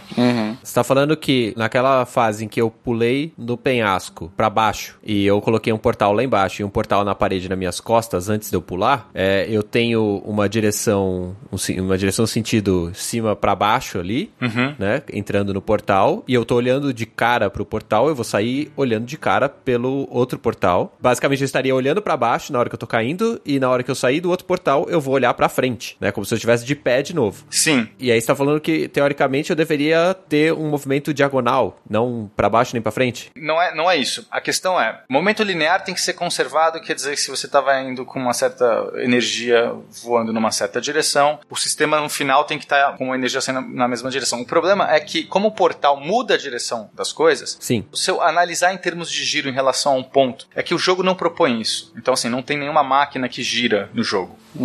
Essa é uma lei da física que ele tá quebrando, certo? É, se a gente entender que quando você abre um portal, a extensão daquele portal é a linha reta do ponto onde você estava, então ele não quebra a, conservação linear. Ou seja, se você entender que atrás do portal seria uma geodésica no espaço, seria um, é, é um caminho viável, mais curto, para você sa- sair de um ponto A para o ponto B, então, em termos de conservação do momento linear, não muda nada, porque aquilo era a direção correta, entende? Entendi. Eu calvei um buraco que liga o ponto A ao B e ele é um caminho válido. Ele é uma trajetória válida no espaço a partir de agora. Então, nesse ponto, não é, feriria o momento linear, entende? As coisas estavam indo na mesma direção, antes e depois do portal, porque aquela nova direção é a própria direção anterior. Certo. Mas usando esse princípio, eu posso forjar uma máquina no espaço que tem uma energia de giro, tá? Tá girando, tá alguma coisa girando. Um, pensa, sei lá, numa roda gigante girando. Mas eu consigo fazer essa roda gigante ficar teleportando suas gôndolas e elas entrando um pouquinho num eixo um pouquinho diferente. E com o tempo, essa roda fica alterando o seu eixo de giro. E aí você fala, da onde você tá tirando essa energia para girar? De lugar nenhum. Você tá violando a conservação do momento angular. Aham. Talvez eu estou indo um pouco fundo aqui, porque o jogo não aborda isso, mas seria uma possibilidade de- no futuro, assim, se você tivesse E nessa- o ponto é que se isso fosse possível, se o jogo conseguisse abordar, porque assim, como você falou, pra fazer o portal você teria que gastar, você teria que é, ter uma energia gigantesca pra manter esse portal, né? Uhum. Mas aí o problema não é energia. O problema é que alguma coisa tem que ter esse momento. Eu posso gastar. A conservação da energia é uma coisa, a conservação do momento é outra. Eu preciso que algo receba esse momento. Ou seja, é, momento nesse sentido é velocidade. Alguma outra coisa tem que. Precisa ter uma troca, Tem que né? Troca. Então, eu não posso uma única coisa ficar mudando o seu eixo de giro sem que outra coisa esteja recebendo esse momento de giro. Talvez, sei lá, o planeta Terra esteja parando a sua rotação. Uhum. Entendeu? Al- Alguma coisa tem que estar absorvendo essa diferença de eixo de giro pra você poder sacanear dessa forma. Mas, enfim, o jogo não entra nem nesse detalhe. Não, legal. E acho que a coisa mais bizarra, assim, né, do jogo é realmente o aparato. Sim. E ele dá algumas pistas, né? No 2, principalmente, ele dá até algumas pistas de como funcionaria. Tem um blueprint, tem tipo uma planta, né? Um desenho esquemático que você encontra. Com esses desenhos esquemáticos, a gente consegue ter uma intuição. Qual é a física, né? Por trás do que o jogo propôs. É, num desses blueprints, a gente pode pôr no, no post. Se a gente for ver, a gente tem lá, no meio da parada toda, o item 2, um buraco negro em miniatura. Ou seja, dentro do aparato, eu tenho um buraco negro em miniatura. Bom, mini- buracos negros em miniaturas é algo que a física de hoje concebe, pode existir, né? Mas tecnicamente ele vai evaporar muito rápido pela radiação Hawking. Mas se ele tiver esse ventilador aqui por trás, Aham. é o 3, Miniature Black Hole Cooling Fan. Talvez ele consiga manter esse buraco negro em miniatura de evaporar tão rápido. né? Não sei como isso funcionaria, tá? Como ele evitaria que essa radiação Hawking saísse, mas parece que serve pra isso, pra pra manter esse, esse cara estável. Cara, os caras botaram até horizonte de eventos ali na parada. Os caras foram além mesmo. Exatamente. Então dá a entender, eu não vou ficar também descrevendo muito, porque senão vai virar um vídeo, não vai virar um. A pessoa vai ter que clicar. Mas enfim, a- dá a entender que esse aparato usa um, um buraco negro pra canalizar essa energia do buraco negro. E dá pra entender que você vai gerar é, um buraco de minhoca Uhum. né, linkado com esse buraco negro. Então, se você colocar dois buracos negros, projetar na, na parede dois buracos negros por esse aparato, talvez eles estejam é, entrelaçados, né? Aham. E a explicação, então, buraco de minhoca é algo que a física permite hoje em dia. As- Existe uma solução da equação de Einstein que você consegue fazer um buraco de minhoca, mas nunca foi observado, não tem nenhum indício de que isso seja possível praticar na, na prática. Certo. E para você fazer um buraco de minhoca transponível de dois eixos, porque o buraco de minhoca normal você cai num buraco negro e sai no buraco branco, tipo é de, um, de uma via só. Certo. Uhum. Mas para você fazer um que seja cai no um, vai no outro, volta, volta no um, precisaria ser um buraco negro transponível. E para isso você tem que manipular algo que gere uma energia escura, como a gente tem, de- o que a gente fala convencionalmente de matéria exótica, ou seja, uma matéria que tem propriedades fora das nossas propriedades normais. Ela teria que ter uma energia negativa. Se você tiver uma matéria com energia negativa, não me pergunte o que é uma energia negativa, mas se você tiver uma matéria com energia negativa, você consegue manter um buraco de minhoca aberto, porque senão ele é totalmente instável e ele colapsa assim que ele é criado. Muito bem. Então dá a entender que você tem que ter essa matéria exótica. E o mais interessante é que quando a gente vai ver no wiki do Half-Life, ele te conta lá que a Black Mesa estava utilizando aqueles cristais Zen Uhum. que são matéria exótica. Hum. Sabe aqueles Zen, Zen Crystals? Sim, que é do outra dimensão do final, né? É, como tá tudo linkado no mesmo universo, e é exatamente esses cristais que acabam tendo um incidente bizarro lá, o incidente Black Mesa, né? Então, a minha dedução é que é, esse dispositivo tá usando essa energia desses cristais. Não tem aqui no blueprint nada disso, mas eu tô, tô pensando um jeito de você conseguir juntar a física dessa parada. Aham. Precisaria ter uma matéria exótica fazendo os portais ficarem abertos. Porém, contudo, entretanto, se você ler o nome device, ele chama Quantum Tunneling Device, dispositivo de tunelamento quântico. E aí dá uma pista de que o princípio é um outro princípio, seria um tunelamento quântico. Tudo bem que esse device muda de nome. O que a gente usa, inclusive, acho que ele chama de Portal Handheld Device, alguma coisa assim. Isso. Mas esse aqui seria o antigo, seria a primeira, as primeiras versões. Pode ser que o novo seja de outro, de outro tipo, de outra, funcione com uma outra propriedade, mas esse nome pode ser um nome solto, um nome sem explicação, mas não tem nada a ver o tunelamento quântico. Né? O tunelamento quântico é uma propriedade que um- uma partícula quântica, né, uma partícula muito pequena, consegue atravessar uma parede, tá? Aí você fala assim, como é que ela atravessa uma parede? Cara, simplesmente por dualidade partícula-onda, né? As coisas são partículas também são onda. Quando ela encontra uma parede, ela não necessariamente rebate como uma bolinha, rebateria, mas a, a função de onda que governa a probabilidade dela existir em qualquer ponto vai decaindo exponencialmente, mas ela entra na parede, ela vai decaindo dentro da parede, ela não morre. A onda não morre ali, ela continua decaindo exponencialmente. E existe uma chance, então, de que ela chegue do outro lado. A partícula pode um dia aparecer do outro lado e não que ela atravessou a parede, ela nunca caminhou dentro da parede, mas existe uma probabilidade dela estar do outro lado. Uhum. E isso a gente chama de tunelamento quântico. Visualmente seria eu atirei uma bolinha na parede e só que em vez dela bater na parede, ela vai desviando dos átomos da parede até chegar do outro lado. Nem é esse negócio de desviar dos átomos. Essa partícula já tem o tamanho das próprias coisas, não é que ela. Entendi. É simplesmente ela tem uma probabilidade de aparecer do outro lado. Ela nem teve que caminhar esse percurso, tá? Porque porque quando a gente fala de quântica, perde a noção de trajetória. A bolinha não fez a trajetória. Mas você pensando, joguei uma bolinha pra lá, e aí, quando eu olho de novo pra ela, você não pode olhar o caminho que ela faz, você olha de vez em quando, você mede, você olha pra ela pra olhar, é medir. Sim. E quando você mede, ela tava do outro lado da parede. Como ela atravessou? Não sei. Ainda não sabemos. É, quer dizer, sabemos, porque do ponto de vista quântico não tem nenhuma contradição. Ela pode aparecer do outro lado. Do ponto de vista clássico, a gente se incomoda e fala como ela atravessou. Mas a quântica diz, a pergunta não faz sentido porque por que você acha que ela não pode atravessar? Assim, não precisaria nunca não atravessar. É só uma, é, uma- é a sua realidade do cotidiano dizendo que aquilo é impossível, que não pode acontecer. Mas da realidade do ponto de vista quântico, aquilo é perfeitamente possível. É que não- você não tá respondendo a pergunta por quê, você tá respondendo por que não, né? Exatamente. É, perfeito. Mas não é esse o caso dos portais, não é tunelamento quântico. Você poderia fazer um tunelamento quântico, mas não funcionaria muito como esses portais. Ela atravessaria paredes. Uhum. Não justificaria, eh, além dela atravessar a parede, ela dar a volta para esse seu teleporte, né? Então, assim, pra mim, eu não consegui juntar o tunelamento quântico nessa explicação. Mas tem uma outra explicação, se vocês me permitem, que é o emaranhamento. Uhum. Que seria o último jeito disso funcionar. Não meio que usando os buracos negros, os buracos de minhoca e tudo mais, mas talvez usando o, emaranhamento quântico, que você cons- conseguiria esses dispositivos de portal, eles estariam emaranhados. Eu acho que pode ser até uma junção de emaranhamento mais buraco de minhoca. Uhum. Talvez o buraco de minhoca esteja um emaranhamento de dois buracos negros. É, A gente não sabe, mas do ponto de vista gravitacional é uma coisa, do ponto de vista quântico pode explicar dessa maneira. Aham. E aí é interessantíssimo que quando você entra no portal, você é desintegrado e você cria uma cópia no outro lugar. Então não é você, é uma cópia perfeita, né? Porque todas as suas partículas foram estavam emaranhadas, entraram na solução de emaranhamento, é como se tivesse ali uma, um espelho, esse espelho que se atravessa, ele vai te desintegrando e emaranhando com um outro espelho do outro lado e vai replotando você instantaneamente. Daria pra você explicar perfeitamente desse jeito também. Então são os dois jeitos aí que eu consegui ver disso funcionar. Bacana. É tipo aquele filme O Grande Truque, né? Nossa. Sim, mas de forma mais instantânea. Só que sem fazer uma cópia. Não, você faz a cópia. Você faz a cópia, mas desintegra a outra. Desintegra automaticamente. Elas não ficam num porão guardadas. É que tem que desintegrar, no caso, porque para você passar informação para a partícula emaranhada, você tem que colidir com a. Você tem, você tem- os portais seriam as partículas emaranhadas. Esses espelhos, né? Seriam tipo uma película, seria um campo de partículas emaranhadas. Quando você colide, você tem que passar informação para a partícula emaranhada. Você tem que perder a informação original. Ou seja, você se desintegra nesse processo. entendeu? Você está passando a informação, você está chocando seus, suas moléculas, seus átomos com os fótons, sei lá, do, do, do portal. E esse processo destrutivo para que do outro lado venha a contraparte. Só que você estaria o oposto. Pelo amaranhamento que a gente entende hoje, hoje você vi- viraria uma cópia invertida. Hum. É, e provavelmente de antimatéria de você mesmo. Ah. E malvada, né? Óbvio. É. Malvado, sim, com, com barbicha também. Isso com o bigode, né? A versão de bigode. Com bigode, isso, do Bender. Basicamente, se eu passasse pro outro lado, ia vir uma cópia minha magra, rica, eu topo. On the bright side, if we can make this happen, they're going to have to invent a new type of Nobel Prize to give us. So hang in there.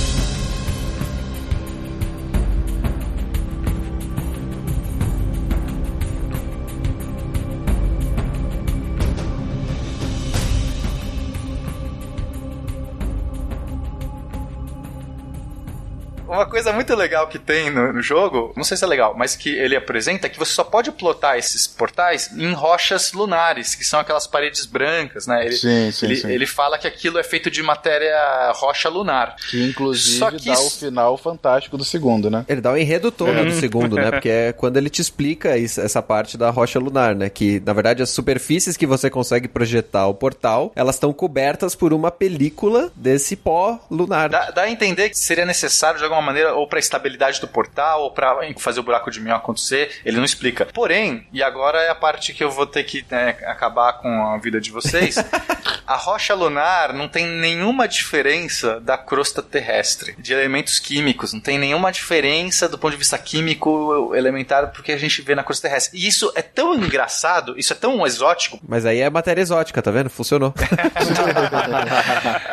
Esse é um dos grandes fatos que a gente usa, uma das grandes evidências que a gente gente tem pra achar que a Lua foi criada de uma colisão de um astro com a Terra. Exatamente. Porque o material que é feito a Lua é só o material da crosta, não tem material pesado como no, o núcleo da Terra. Tem ferro, porque um objeto como a Lua, que é tão grande, teria que ter um núcleo de ferro. Sim. Imagina, você tá num negócio muito quente, por uma questão de empuxo, os, os objetos mais pesados vão pro centro, Sim. né? Uhum. Assim como as coisas afundam na água, aquela ma- magma de formação daquela coisa, os objetos quentes é, mais pesados vão pro centro, como o núcleo da Terra é ferroso de, de metal pesado. A Lua não é feita assim, a gente já fez vários tipos de sonda na Lua e parece não ser feita. Então, ela não poderia ter feito de uma matéria que tivesse metais pesados. Então, provavelmente, ela foi feita de um choque com a crosta terrestre. Só a crosta terrestre eje- ejetou as camadas que formou a Lua. Então, não tem muita explicação porque só rochas lunares funcionariam, né? Não é por causa dos nazistas que estão lá morando? Será? Achei que eram os, os Autobots lá, não é? Do lado negro da Lua. Ah, Olha só. o Pink Floyd. É, eles, eles formaram a GLaDOS, a inteligência dela e tal. Independente disso, do solo lunar, pena, aquele final. Calma, a gente nem falou do começo do jogo 2, você vai falar do final? Calma, segura, segura seu cavalo aí. Poxa vida, tudo bem. É, aproveitando essa, esse gancho do Lunar aí, ele entra a mecânica do 2, que tem o lance das tintas, dos gels lá que você usa. Ah, que delícia. É delícia, né? Inclusive, então que você lubrifica o chão e fica escorregadinho lá. E... Fisicamente falando, é, é esse lance do atrito e tal, que tem um que você joga no chão e você corre mais. Teria alguma possibilidade? Então, a gente pode ter, por exemplo, um líquido sem, sem atrito, vai, se- sem nenhum tipo de atrito, é, com propriedades ultra não viscosas, né? Ma- Mas agora, que você conseguisse quicar é muito mais complicado, porque você teria que ter uma constante elástica num líquido que pode ser uma camada muito fina, do ponto de vista físico é mais difícil acreditar. Teria que ter um, um volume, entendeu? Ter um volume maior para que ele conseguisse ter essa propriedade elástica e pera. retornar toda, toda a energia de volta. Ó, o- No primeiro ainda, você falou que, ok, um líquido ultra não viscoso. Só que se ele fosse assim, ele nem ficaria no chão, né? Ele também ficaria esparramando o tempo todo. Ele teria que ter alguma propriedade que, sei lá, reagisse com o solo no lunar, por que não? Impossível. Eu acho que assim, o, o jogo não, o jogo não se propôs a explicar, ele não, não. Não. Tem pistas, né? Ele não poderia ser, por exemplo, ferro magnético e tá magnetizado ali, mas do outro lado ele ser o líquido não. É, ele poderia, mas aí você teria que ter um ímã, né? Porque só o fato de ser ferro magnético não atrairia ele pro solo lunar, a não ser que o solo lunar tenha um magnetismo inércia, um ímã. Uhum. Poderia, aí, aí realmente é um jeito de você resolver. É, se a gente tá dentro ele de um, atraído de um ali. treco cheio de eletricidade por trás, a gente teria bobinas, sei lá, talvez atrás das paredes que estariam puxando esse É, material. Pode ser. Tô, tô forçando a barra aqui, mas.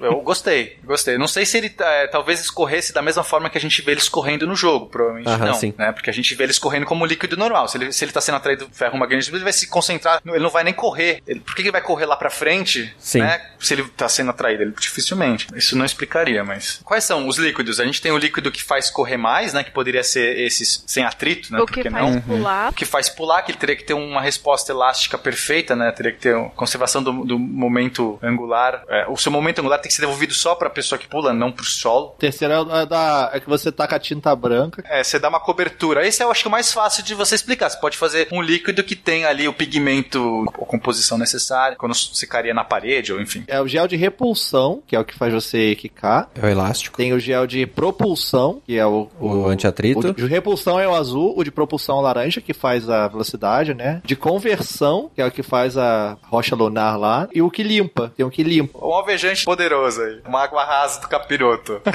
É, só pra galera entender, então, esse lance dos gels foi uma mecânica nova que eles trouxeram no segundo jogo. Pegou todo o sucesso do primeiro, só que de uma forma mais ambiciosa, tentando fazer mais, com mais história, com mais mecânicas, um jogo mais longo. Essa é uma das mecânicas novas, que não só se baseia na questão dos portais e das coisas envolvendo eles, mas joga esse lance também das, das tintas. Você tem que brincar com os portais e fazer, tipo, um vazamento do líquido, entrar no portal e daí sujar uma parede pra você usar essa mecânica. Dá muita possibilidade, assim, complica mais ainda os puzzles. Mais uma vez, como o gameplay se confunde com a história história e faz todo sentido, né? Você por acaso cai lá na- nas fundações da Aperture Science, né? Isso. E boa parte da história é você subindo, né? Enquanto você vai subindo, você vai vendo o desenvolvimento do laboratório, né? Como começou, quais foram os inventos, como que o Cave Johnson foi chegando até a arma de portais, o ódio dele com a Black Mesa, né? Que são laboratórios rivais, né? Fazendo referência direta ao Half-Life 2. E, e ele sempre perdendo, na verdade, né? A Aperture Science geralmente perdia os, as competições, né? As novidades da Black Mesa. E inclusive chegando na própria história da Gleidos e da Shell, né? Ou pelo menos dando indícios dela, né? O 2, você, tipo, você é capturado no final do 1 de novo, você volta pra uma quarto ali, onde você tá sendo controlado, e você acorda com alguém te despertando, que é um desses núcleos do. Da, igual a Gleidos tinha lá, que é um, o Whitley, que a gente falou aí dele, personagem humorista que faz lá, bem interessante a personalidade dele. E é incrível você ver como a Valve conseguiu dar tanta personalidade pra um, uma bola, né? Um robô que, bizarro que fala contigo. Sim. Bem feito. Ele vai e te salva e você começa a tentar fugir junto dali com ele. Beleza, ele fala, você me ajuda, eu te ajudo a sair daqui. Só que ele é muito burro, porque a Gleidos era tão overpower que ela tinha que ter algumas coisas pra limitar o poder dela, porque senão ela queria matar todo mundo e dominar tudo o laboratório. Então eles tinham que botar esses núcleos dentro dela, que é as bolinhas você destrói no primeiro jogo. Inclusive tem o núcleo da moral, que o Tato comentou lá do primeiro jogo. E um dos núcleos era o núcleo da burrice, que é pra poder tirar um pouco da inteligência dela. E o Whitley é um desses núcleos da burrice. Sim. então ele é a essência da burrice, basicamente. Sempre tá fazendo merda, assim. É, ele é um idiota, né? É muito é interessante a, a diferença de personalidade deles ali. E ele, e ele é meio medroso, né? Ele tem uma personagem um É, pouco é. medrosa, assim. Até que chega um certo momento vocês estão fugindo e você tem que religar a Gleidos lá. Lembra muito bem por quê. Tem que religar a Gleidos e quando você liga a Gleidos você vê que a merda vai ser feita, né? E começa toda a merda lá de novo. Na verdade, a gente religa Gleidos sem querer, mexendo umas alavancas e de repente ele fala, eu acho que é essa aqui, opa, não, não era. É, e exato. aí a Gleidos é reativada. mesmo. É que você dá o poder da, da Gleidos, da- do controle que ela tinha pro Ridley. Isso. E acontece Uhum. só que o Ridley é burro, então ele não tem a- o discernimento, a- o QI da Gleidos. E ele pega e fala: ah, beleza, vou deixar, vamos fugir agora. Ou peraí, ou será que não? Aí ele começa a sentir o poder, que é uma das mensagens do, do segundo jogo, é o poder corrompe, assim como você vê com o Cave Johnson, com a própria Gleidos e com o Whitley. Tipo, destrói a Gleidos ali, de certa forma, e não deixa você fugir. Começa, ah, vou testar com você também. Ele começa, tipo, te obrigar a fazer testes, uns testes idiotas, assim, tipo, olha esse teste que eu fiz, tipo, você apertar um botão e abre a porta. É. Ele se sente o cara mais fora do mundo. é muito engraçado. burrinho. É tipo o designer que acabou de aprender, sabe? A fazer as coisas assim, programador. O, o núcleo da GLaDOS, ele arranca, né? Tá fora da máquina principal e ele precisa ser su- sustentado por energia. E aí, pra sustentar, ele de sacanagem faz uma bateria com a batata e liga o núcleo na batata. Aquela coisa de bateria de feira de ciências na batata. De assim. Verdade. Então é isso. É que- muito legal. E a Gleidos fica puta, e ela passa a andar, tipo, liga a batata na tua arma do portal Aí e ela, ela fica ali falando. reclama, não é? Ela reclama, tipo, O tempo que todo. você conseguiu fazer. É, cara, a Gleidos o tempo todo é a mais chata do mundo. Mas, é, mais uma vez, usando a expressão do Pena, é outra solução extremamente elegante pra que a Gleidos te acompanhe por metade do jogo, Sim. né? É, vocês ficam interagindo, ela fica te zoando igual o primeiro jogo e reclamando dela ser uma batata. Só que vocês precisam trabalhar juntos pra derrotar o Whitley. Exatamente. E, e no final do jogo ela já tá, cara, vai embora. Eu não quero mais você aqui. Antes eu queria te matar, você só me trouxe problema. Agora eu quero que você vá embora. Você vai continuar É me gerando problema, né?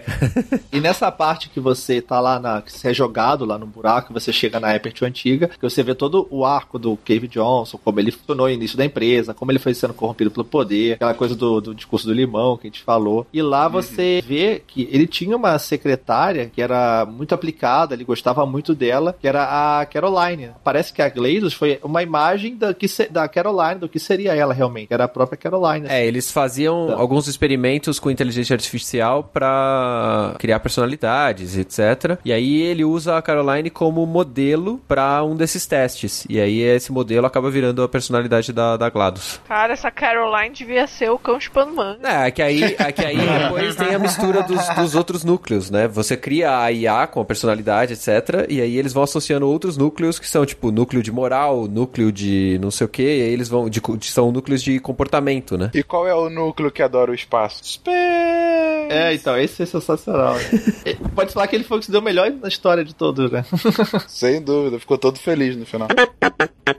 E é interessante E- nessa é. parte do, da Aperture, né? Porque você cai lá pra baixo, no fundão, e meio que demonstra que a, a Aperture, o laboratório foi sendo evoluído de baixo pra cima, né? E, aí- e aí você vai subindo até chegar no- nos tempos atuais, que seria onde você já tava de- no começo do primeiro jogo, né? Uhum. É por isso que a gente sabe que ela é a última, né? E não. Que ela não é a primeira, né? Você vai e chega até a parte onde, tava, onde tá o Whitley lá. Sim. Você enfrenta ele junto com a Gleidos. E finalmente acaba que quando você vai enfrentar ele, tem a parte final lá sensacional que você tem que. Não, no final, a Gleidos ela chega a tomar parte da. da- re- resumir, né? O Ela reassume, sim. E tem a parte da lua depois, na batalha final, que é sensacional, que você tipo, é capturado.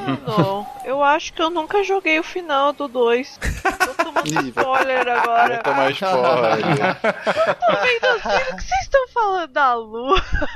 Eu acho que eu tô tomando spoiler, agora já era, né? Tudo bem. Que É que beleza. nem eu reclamando de spoiler do Star Wars, dos três primeiros episódios. Não vale mais, né? Três primeiros é 4, 5, 6, tá, gente? Só avisando.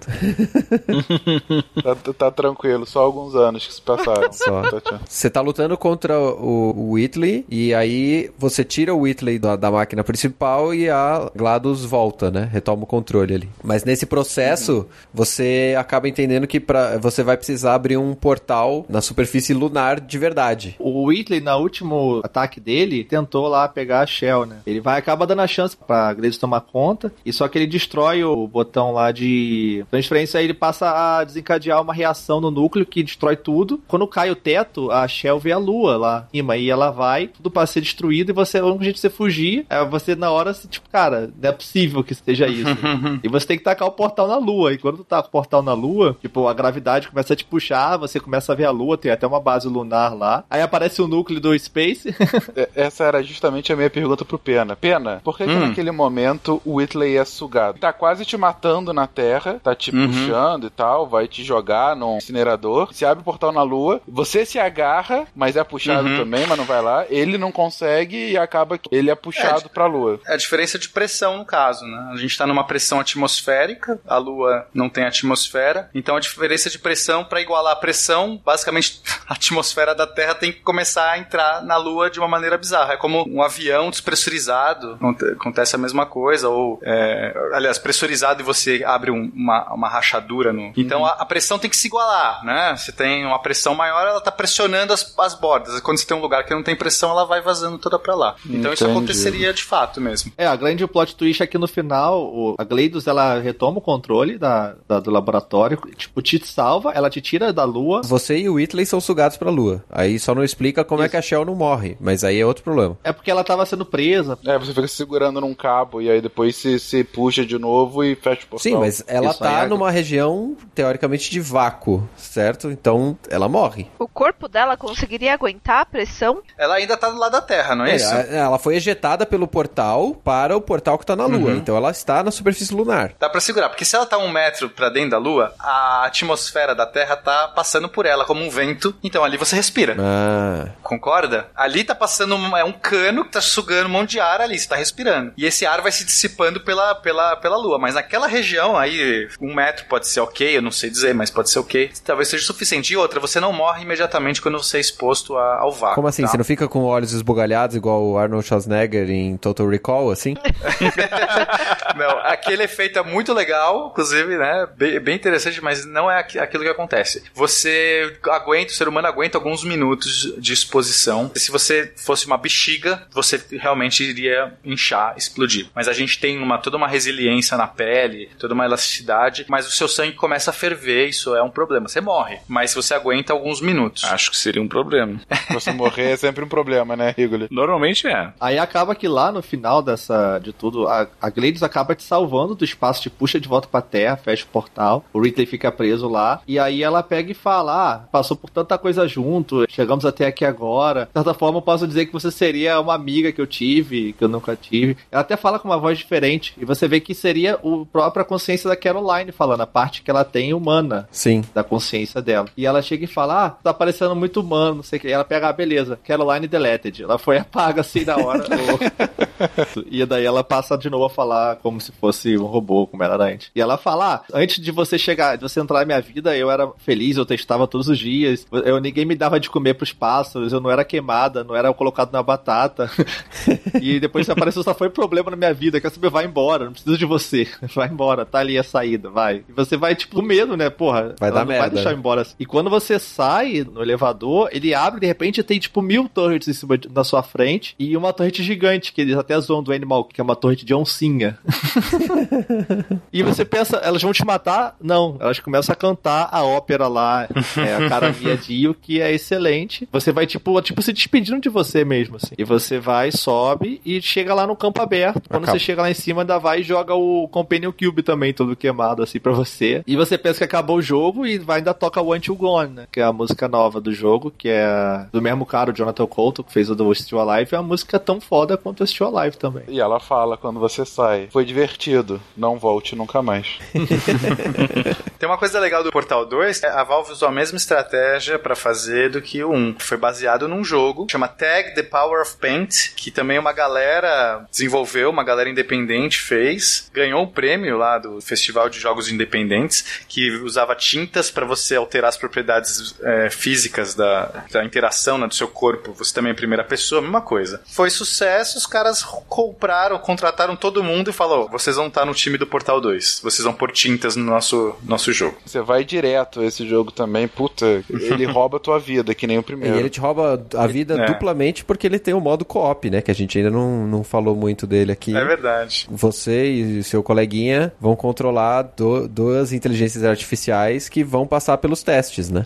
É muito bom. Eu Muito joguei. divertido, muito bom, joguei também. Eu nunca joguei. É bom, pena, eu nunca joguei. É muito bom. Tati jogou Ele também. muito extrapola o- os puzzles pra você ter que fazer em dupla, com quatro portais, não só dois. É, é mais difícil, exato. Assim, tem coisas que começa simples, é a mesma coisa, curva de aprendizado. Ah, portal aqui, portal ali, ah, você tem que. Um amiguinho tem que te ajudar aqui pra jogar o portal. Mas depois, lá pras últimas fases, cara. E, e o legal desse, dessa versão é que não, você não é linear o jogo. Você passa as primeiras fases, você cai num complexo e você pode entrar em meio qualquer porta, qualquer. Você escolhe o cenário que você vai e aí você resolve o cenário. Aí você volta pra esse complexo, aí você vai pra outro cenário. Só que você pode desistir no meio, né? Que é justamente também feito pra que você jogue com seu amigo sem a necessidade de começo ao fim. Sim. Que você possa meio que. Ah, joguei só esse cenário aqui, tô, tô de boa, não é? Quando eu joguei, eu joguei com um amigo meu que já tinha terminado o Portal 2. Ah, o cara te deu spoiler de tudo. Não, na verdade ele foi, ele foi falando assim, como que a gente resolve isso? Ele foi professor. Aí eu ficava olhando aquele negócio, tal, os primeiros, beleza, foi ok. Foi muito difícil pra mim, porque de uma certa forma eu, eu tive que pensar do lado dos dois, sabe? Porque o co-op legal é você colaborar e a outra pessoa também colaborar. Tipo, vocês pensarem É. em chegarem junto naquela. na, na solução, Uhum. né? Como ele já sabia, ele não queria estragar a experiência pra mim. Só que acabou ficando o dobro de difícil pra mim. Porque eu tinha que pensar dos dois lados, né? Teve várias vezes que eu desisti. Falei assim, ah não, conta, vai, cansei. O legal desse co-op é que tem várias fases de timing. Porque como você tem duas pessoas, sabe? Você tá no meio do ar, saltando de um portal, o seu amigo nessa hora já tem que soltar o outro portal para quando você cair do outro lado, Você já já, tá tem um portal te esperando. Então é, é muito legal. né? Nem todos. Meio que cada cenário, né? Que eu chamei de cenário, mas são, sei lá, são Desafios. é um complexo de desafios. Você vai lá, aí resolve aquele, vai pra outro. Cada um tem um tema. Então, um vai explorar, sei lá, coisas de timing, mas outro vai explorar, sei lá, múltiplos portais, e outro vai explorar quedas. Isso é legal também. Você fala assim, ok, eu tenho que começar a pensar nesse cenário, o que meu cenário me propôs. Então, eu sei que é um, é um cenário que vai usar mais isso. Então, eu vou tentar procurar soluções usando isso. Cada um vai tendo uma curva de aprendizado e te propõe uma coisa nova. É muito legal. Acho que recomendo fortemente. É difícil achar uma pessoa ali. É legal fazer em uma pessoa que não jogou também. O problema é quando o teu amigo fica pegando laser, jogando na tua cara, te fazendo portal pra te segurar. Sempre tem um babaca. Ou seja, não joguem com ninguém do meia-lua. E tem os achievements, né? E os achievements tem achievement pra fazer mais rápido. Então realmente o amigo cooperar ajuda, né? Pra você passar os E não fala que não pode jogar com ninguém do Meia Lua, senão o Fakers não vai jogar comigo, cara. Renato, nem eu jogaria com você. Isso, Mas isso é óbvio. Muito bem, mais alguma coisa pra completar aqui? Cara, joga em portal. Se você chegou até aqui e não jogou ainda, você está errado. Se está errado, é ótimo. Ah, mas a gente não falou de um outro, que é o Portal Zero. Vocês não jogaram? Não. Caraca, vocês não jogaram? Não. Foi um portal feito por fãs que é muito mais difícil que o Portal. Foi feito antes do Portal ah, 2. tá, tá bom. Os fãs fizeram um Portal, sei lá, seria um Portal 2, mas não é porque, porque o 2 virou 2 mesmo. E é muito legal, é um portal cheio de coisa, cara, assim, cheio de dificuldade, muito mais difícil do que um. A versão que eu consegui, ela tinha uns bugs na última fase que algumas coisas não renderizavam direito. Tem os mapas extras do 1 que fizeram depois lá. O próprio oficial mesmo, do próprio jogo. E teve também o, do criador de mapas depois que fizeram do Portal. É. Mas, cara, eu lembro que tinha uma historinha também. Será que eu tô viajando? Eu posso estar muito louco. Desculpa, gente, se for o caso. Vá e não volte nunca mais. Não, gente, não vá não. Fica aí até o final da leitura dos comentários. Comenta aí, porque vai ter um bolo depois dos vários. Isso. e o Rigo ele vai colocar vocês pra falar em público. Isso aí. Sim. Não, eu acho que a conclusão do episódio é que o Rigoli é a nossa Gleidos de verdade, né? Ah, mas eu joguei Mario Ah, Zero, Mario Portal é de- Mario Portal é da hora. O jogo Mario 1, só que você É. tem um portais. Exatamente. Bom, pessoal, essa foi a nossa conversa sobre Portal, esse crossover interno do Portal Deviante aqui. Depois vocês deixem comentários aí, até falem quais são os outros jogos que a gente pode fazer mais crossovers. Muito obrigado aí às participações, então fiquem com nossos e-mails.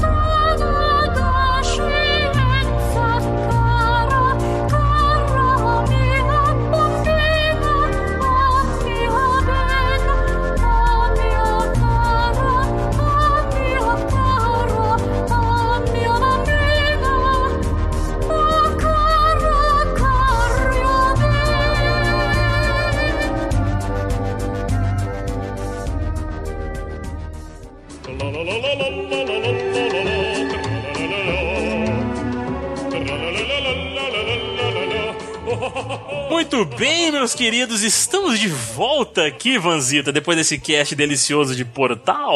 Oi, abrimos um portal aqui agora, chegamos rapidamente ao fim do cast. Exatamente. E vamos ler aqui os nossos comentários, e-mails e cartinhas do público que nos ouve aqui, né? E vamos ler aqui os comentários e os e-mails enviados do cast passado, que foi sobre King of Fighters. Exato. Que tivemos a presença do Velberan. Novamente, agradecemos a presença dele aqui, que acrescentou muito ao nosso podcast. E vamos lá, Caio. Vamos lá, antes da gente ler os comentários em texto lá no podcast, Vanzita, nós recebemos um e-mail. Olha que delícia, cara. Aê, e-mail! Pessoas usam e-mail ainda. Exato, exato. Recebemos um e-mail aqui do Alexandro Carvalho. Tá sempre aparecendo aí também nos casts e tal, sempre acompanhando. Ele disse aqui o seguinte, Vanzita. Meus amigos do Meia Lua, que emoção foda. Um, um pouco de minhas histórias no universo King of Fighters SNK. Como narrado pelos participantes do cast, também fui inserido no universo dos fighting games, nos fliperamas de boteco. E, claro, minha mãe ficava putaça que ficasse no meio das pingaiadas, fumando e tudo mais. É, quem nunca, né? Conheci ali na época do Street Fighter 2 The World Warriors e o Knights of the Round, ambos da Capcom. Esse eu nunca ouvi falar não. Foi ali que minha cabeça explodiu, porém ainda era muito novo para jogar, apenas ficava no canto da máquina como telespectador. Desenhava os sprites em casa e brincava de videogame. Foi no Samurai Showdown que realmente comecei a comprar umas fichas de jogar de fato. Dali saíram minhas primeiras meia-luas e Horis numa... que é o Shoryuken, né? É os Horis da Sim. época. Na manete do arcade. Um real era sucesso, três fichas no bar. Nossa, era muito barato naquela época, né? Putz, É, hoje em como dia... era barato. Caraca, é saudade, viu? Meu primeiro contato com King of Fighters foi o 95, porém no bar ainda tinha lá o 94 e foi o que eu mais joguei no arcade. Consegui fechar o game com cada um dos times. Acho que a máquina não deveria estar num level muito alto. Que isso, cara? Não subestime a sua capacidade. Como assim? Vi lançar 96, 97, 98, 99 e 2000, jogando bastante em locadora de consoles por hora também. Certa vez estava lá jogando, era uma padaria em questão, não um boteco, e minha mãe foi atrás de mim buscar. Bem na ocasião, a padaria foi assaltada e eu, nem aí, né? Nossa senhora. Todo sem noção, o que queria era terminar a minha ficha. Foi a gota d'água. Minha mãe ficou doida e quis cortar isso de vez. Daí decidindo me dar o console para que jogasse em casa. Aê, sucesso, né, cara? Sucesso. Que delícia. Foi em 1998, divisor de águas na minha vida. Iria comprar o sonhado Neo Geo. Fui com meu pai até a galeria Pagé, conhecida de quem é de São Paulo. E nada de encontrar o Neo Geo. Acabei ganhando o PlayStation, que já jogava nas locadoras. Primeiro jogo adquirido, King of Fighters 97. Me veio de brinde o Tekken 2. Hoje tenho tatuagem desse game no meu braço. é realmente, tem, tem na sua foto mesmo aí, né, cara? Pô, foda pra caralho. É, o King of Fighters 97, joguei misérias. Naquele controle original do PS1, não analógico. Meus dedos criaram bolhas. Nossa, sempre. Foi aí que comecei a jogar com a dobra do dedão e não as pontas do dedo. As bolhas estouraram e o machucado ficou mais evidente. O que fiz? Taquei band-aid, bora combar mais. Deve ter sido o game que mais joguei na vida até hoje. Segui jogando os ports dos games para a plataforma da Sony. Hoje tenho todos os games da série, originais, claro, e uma coleção que me orgulho muito. Uma pequena contribuição: KOF 14 e o boss Verse, né? Espalha seus fragmentos que especula-se serem personagens antes falecidos do universo da SNK. Especula-se que Shiro Amakusa, de chama de Samurai Showdown, possa ter participação de alguma maneira. Muito foda. Obrigado pelo cast, amigo. Obrigado ao Velberan. Acompanho já há algum tempo. Vou encher o saco agora por um cast de Samurai Showdown. Forte abraço. Samurai Showdown, que delícia, é, cara. delícia, cara. Bom pra caralho. Joguei muito também. Bom, eu joguei muito Samurai Showdown, cara. Muito bom. É. Obrigada, Alex, pelo seu comentário, cara. Muito bom aí. Valeu. e vamos agora ao site, Caio? Vamos lá. Manda ver, Vanzita. Vamos lá, começando aqui pelo Marlon Bachmann. Olha, Marlon Bachmann. Bachmann? É Bachmann. Pois Será que ele é é. parente do, ele é parente do Bach? Pois é, é, é o Bach, tipo, de Batman, Bachman. Aí, ó. O que, que é isso, hein? É. Ah. E aí, Marlon, seja muito bem-vindo ao nosso Meia Lua Cast. Ele disse o seguinte: Meia Lua Cast foda, como sempre. Com o mito Velberan ainda. Chamem mais vezes. Aê. Obrigada, viu, Marlon, pelo seu comentário, cara. A gente vai, assim que possível, dos temas que ele tiver como participar, tudo, ele vai ser chamado, com certeza, cara. Sem Pô. problema nenhum. Sem dúvida, cara, sem dúvida. Eu vou deixar esse pra você ler, Caio. Ah, é, o próximo comentário aqui é do Marcos Souza, tá? Ele falou que coffee é maior que polêmica. Não. Não, não, não e não. eu deixei esse pra você porque eu queria que você lesse esse. Poxa, Marcos, pô, cara, não faz isso não. Portal Kombat é melhor, sempre foi. Mas de qualquer forma, obrigado pelo seu comentário, meu querido. Valeu demais. Continue comentando, por favor, até para causar intrigas. Vamos lá. e vamos então ao próximo comentário do Marinaldo Bipoca Papercrafter. Nosso Nossa. querido que acompanha as lives. Eu ia ler o nome dele assim, tipo, Machinational Schmockschnash Papercraft. Ia ser assim. Caraca. E vamos lá, pro comentário dele. Ele assim, edição 1, 23, 3, 2007, tarará, complementação do comentário. É o Velberan? Sim, é o Velberan, cara. Delícia! Oh. Do podcast, ele disse o seguinte, meus personagens favoritos dos cofres que joguei em emulador, diga-se de passagem, são o Lori, a Shermie e o Chris. Pretendo imprimir e fazer o papercraft da Mai Shiranui. Eu até pretendo jogar os cofres mais novos só pela Poison. É, dos comentários. Mas eu comentei, como é que não tem meu comentário? Mas como assim? Eu não comentei Mass Effect? Eu fiz um comentário todo elaborado e bonito e ainda fui o primeiro a comentar, então eh, deu problema no site. A gente não sabe que deu problema no É, disco. no aí, discos, cara. Poxa. Fui procurar e nem no disco se estava meu comentário. Tu foi excluído por causa das linhas de ponto é, que separavam os tópicos. Triste aqui, eu ouvi duas vezes ainda corrigi os erros de português. É, cara, é triste. É, edição Tarará Melocast Mass Effect. Jogo 2 e o 3 depois volta. Uma ótima recomendação, mas eu não consigo jogar os jogos anteriores. É um bloqueio meu em todos os jogos. Programa para baixar e configurar o controle Expader. Precisei dele no Devil May Cry 3 Ex- Special Edition. Se é pra ficar puto, eu vivo. Verdade. Eu jogo pra me divertir, não pra me irritar. Incrivelmente, ficar irritado com o jogo me deixa super leve com o resto. Os comentários. As pessoas nunca sabem o que elas querem. Vanessa. Totalmente. O Steve Jobs tanto sabia disso que fundou a empresa da fruta da Branca de Neve e os produtos dela são super famosos e caros. Sim. Minimalismo é vida. Matar seres estranhos tem a ver com a teoria dos jogos. Um pouco de moral nos jogos para evitar conflitos. Aprender a subir paredes seria útil, mas aprender a descer seria bem mais útil.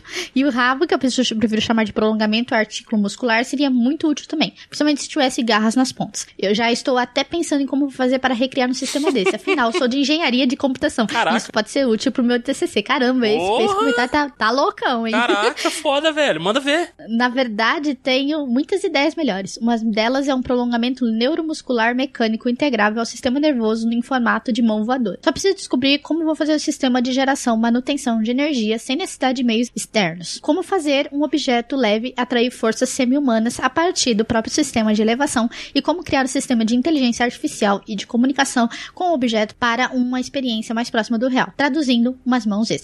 Já imaginei como seria, mas como tudo na vida, nem sei como e nem o que fazer. Caraca. Ele tá falando sobre o Cash Mass Effect. Sim. Muito bom, cara. Pô, muito bom comentário, velho. Poxa, manda ver, cara, esse projeto do seu TCC e faça, por favor. E, tipo, depois manda pra gente aqui o resultado no meio, como é que foi. Se o povo achou você maluco. Isso aí, cara. Obrigada, Marina, pelo seu comentário. Obrigada por acompanhar tanta gente e nos dar o retorno sobre esse problema do discos aí. Com certeza já deve estar resolvido, porque você conseguiu comentar, né? Sim, sim. e fique com a gente aí. Exatamente. Próximo comentário aqui, Vanzita, é do João Maia. Ele diz aqui o seguinte: que acompanha as lives também, né? Nosso delicioso João Maia. É, Saudações, há quanto tempo não ouço um belo podcast delícia? Eu fiquei muito surpreso de ter recebido uma delícia internacional como o Velberan, também conhecido como Velber Meme. Olha aí. O King of Fighters, na minha opinião, revolucionou em arte os jogos de luta com o sistema de equipes e fora os dois primeiros arcos que são a marca registrada, olha aí, menos o King of Fighters Tag, que é um cocô, e fora também o Ralph e o Clark, fisiculturistas com overdose de whey protein. Caralho! Há muitas críticas positivas, como os especiais diferentes e personagens carismáticos, e muitas críticas negativas, como já recitei anteriormente. Agora me digam uma coisa: quais os personagens que vocês jogavam ou jogam mais? Eu usei o Rei do Chá, do Chá, olha só, e a Makazi, a Vanessa, o Ivan, você tá lá? Eu, não, no, me avisaram que o meu nome tá lá, cara. Pois é, cobra royalty dessa porra aí, o que, que é isso? a tetuda mais amada e odiada Angel Ui. E a picolé ambulante, a Kula. Meu Deus. é, e Teteus, você gostaria de do Ralph e Clark bombadões na sua cama? Hum, que, delícia. Que delícia, cara. Falamos junto, Van, que delícia, cara. Ai, que delícia, cara. Gostoso isso, cara. Nossa, eu adoraria. Eu não sei quem que é não, mas eu adoraria. ó, o Teteus Cara. falou assim, ó. Ai, que delícia, ó. O Teteus quer. É, Teteus gostaria, deliciosamente, olha só que maravilha, hein? Mas, pô, dos King of Fighters todos aí, né? Tipo, os que eu mais conheço são o Terry Bogard, tem um, tem um que chama isso, né? Mas vocês estão vendo que meu conhecimento de, de King of Fighters é, é- é bem limitado, né, gente? Eu não gosto de King of Não, tô brincando, eu não, eu, eu não é que eu não gosto, mas é porque Mortal Kombat, Street Fighter, Killer Instinct é melhor, então, né? Eu passei mais tempo jogando eles e, tipo, né, desculpa, foi mal. Olha aqui como o Kai é greta. Que delícia. Estou brincando, gente. King of Fighters é legal. Só não tive tempo de jogá-lo, gente. Porque os outros ocuparam meu tempo. Vamos lá. Brinca. Muito obrigado, João Maia, pelo seu comentário. Delícia, homem. Vamos para o próximo. Eu vou ler, eu vou ler os dois aqui. O João Maia colocou mais um, só pra complementar. Ele colocou Velberan para presidente. Ah, é verdade, né? E o Nego Café disse o seguinte: Nego gosta de beber coffee bem forte. Nossa. coffee, Caio. Eu coffee. entendi, eu entendi.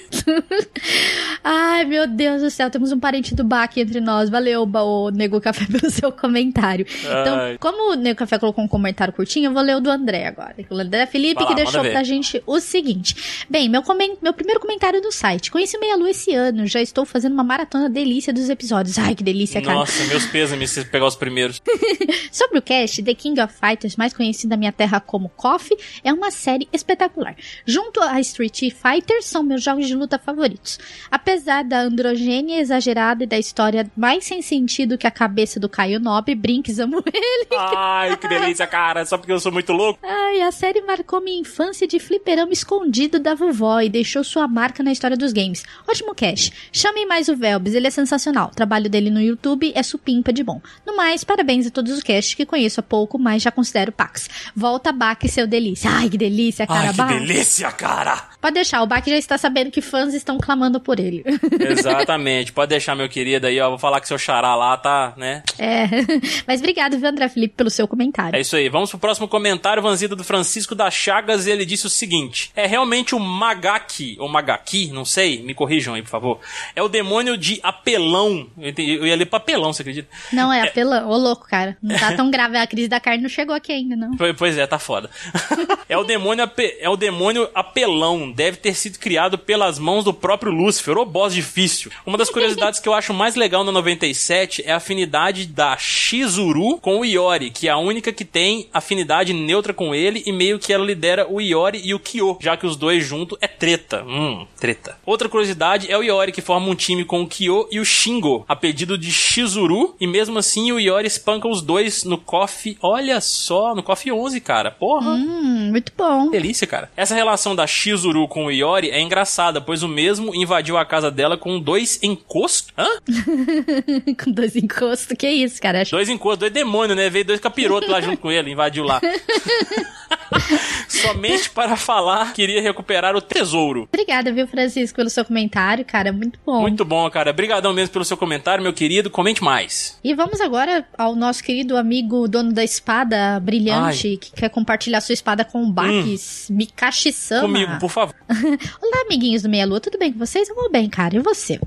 Ah, ai, que delícia de franquia, cara. Ai, que delícia, Delícia. cara. KOF tem um lugar especial no meu coração podre. Meu boss favorito é o Ignis, sim, o apelão dos infernos. Concordo que a saga Orochi foi primorosa, enquanto a Nestes foi uma completa bagunça. A Whip é tipo minha waifu dos jogos de luta. Aquela risada psicótica é tão fofinha, sem contar que o estilo de luta dela é interessante. Ela é um amorzinho. Eu gosto de gente assim, é muito legal. É.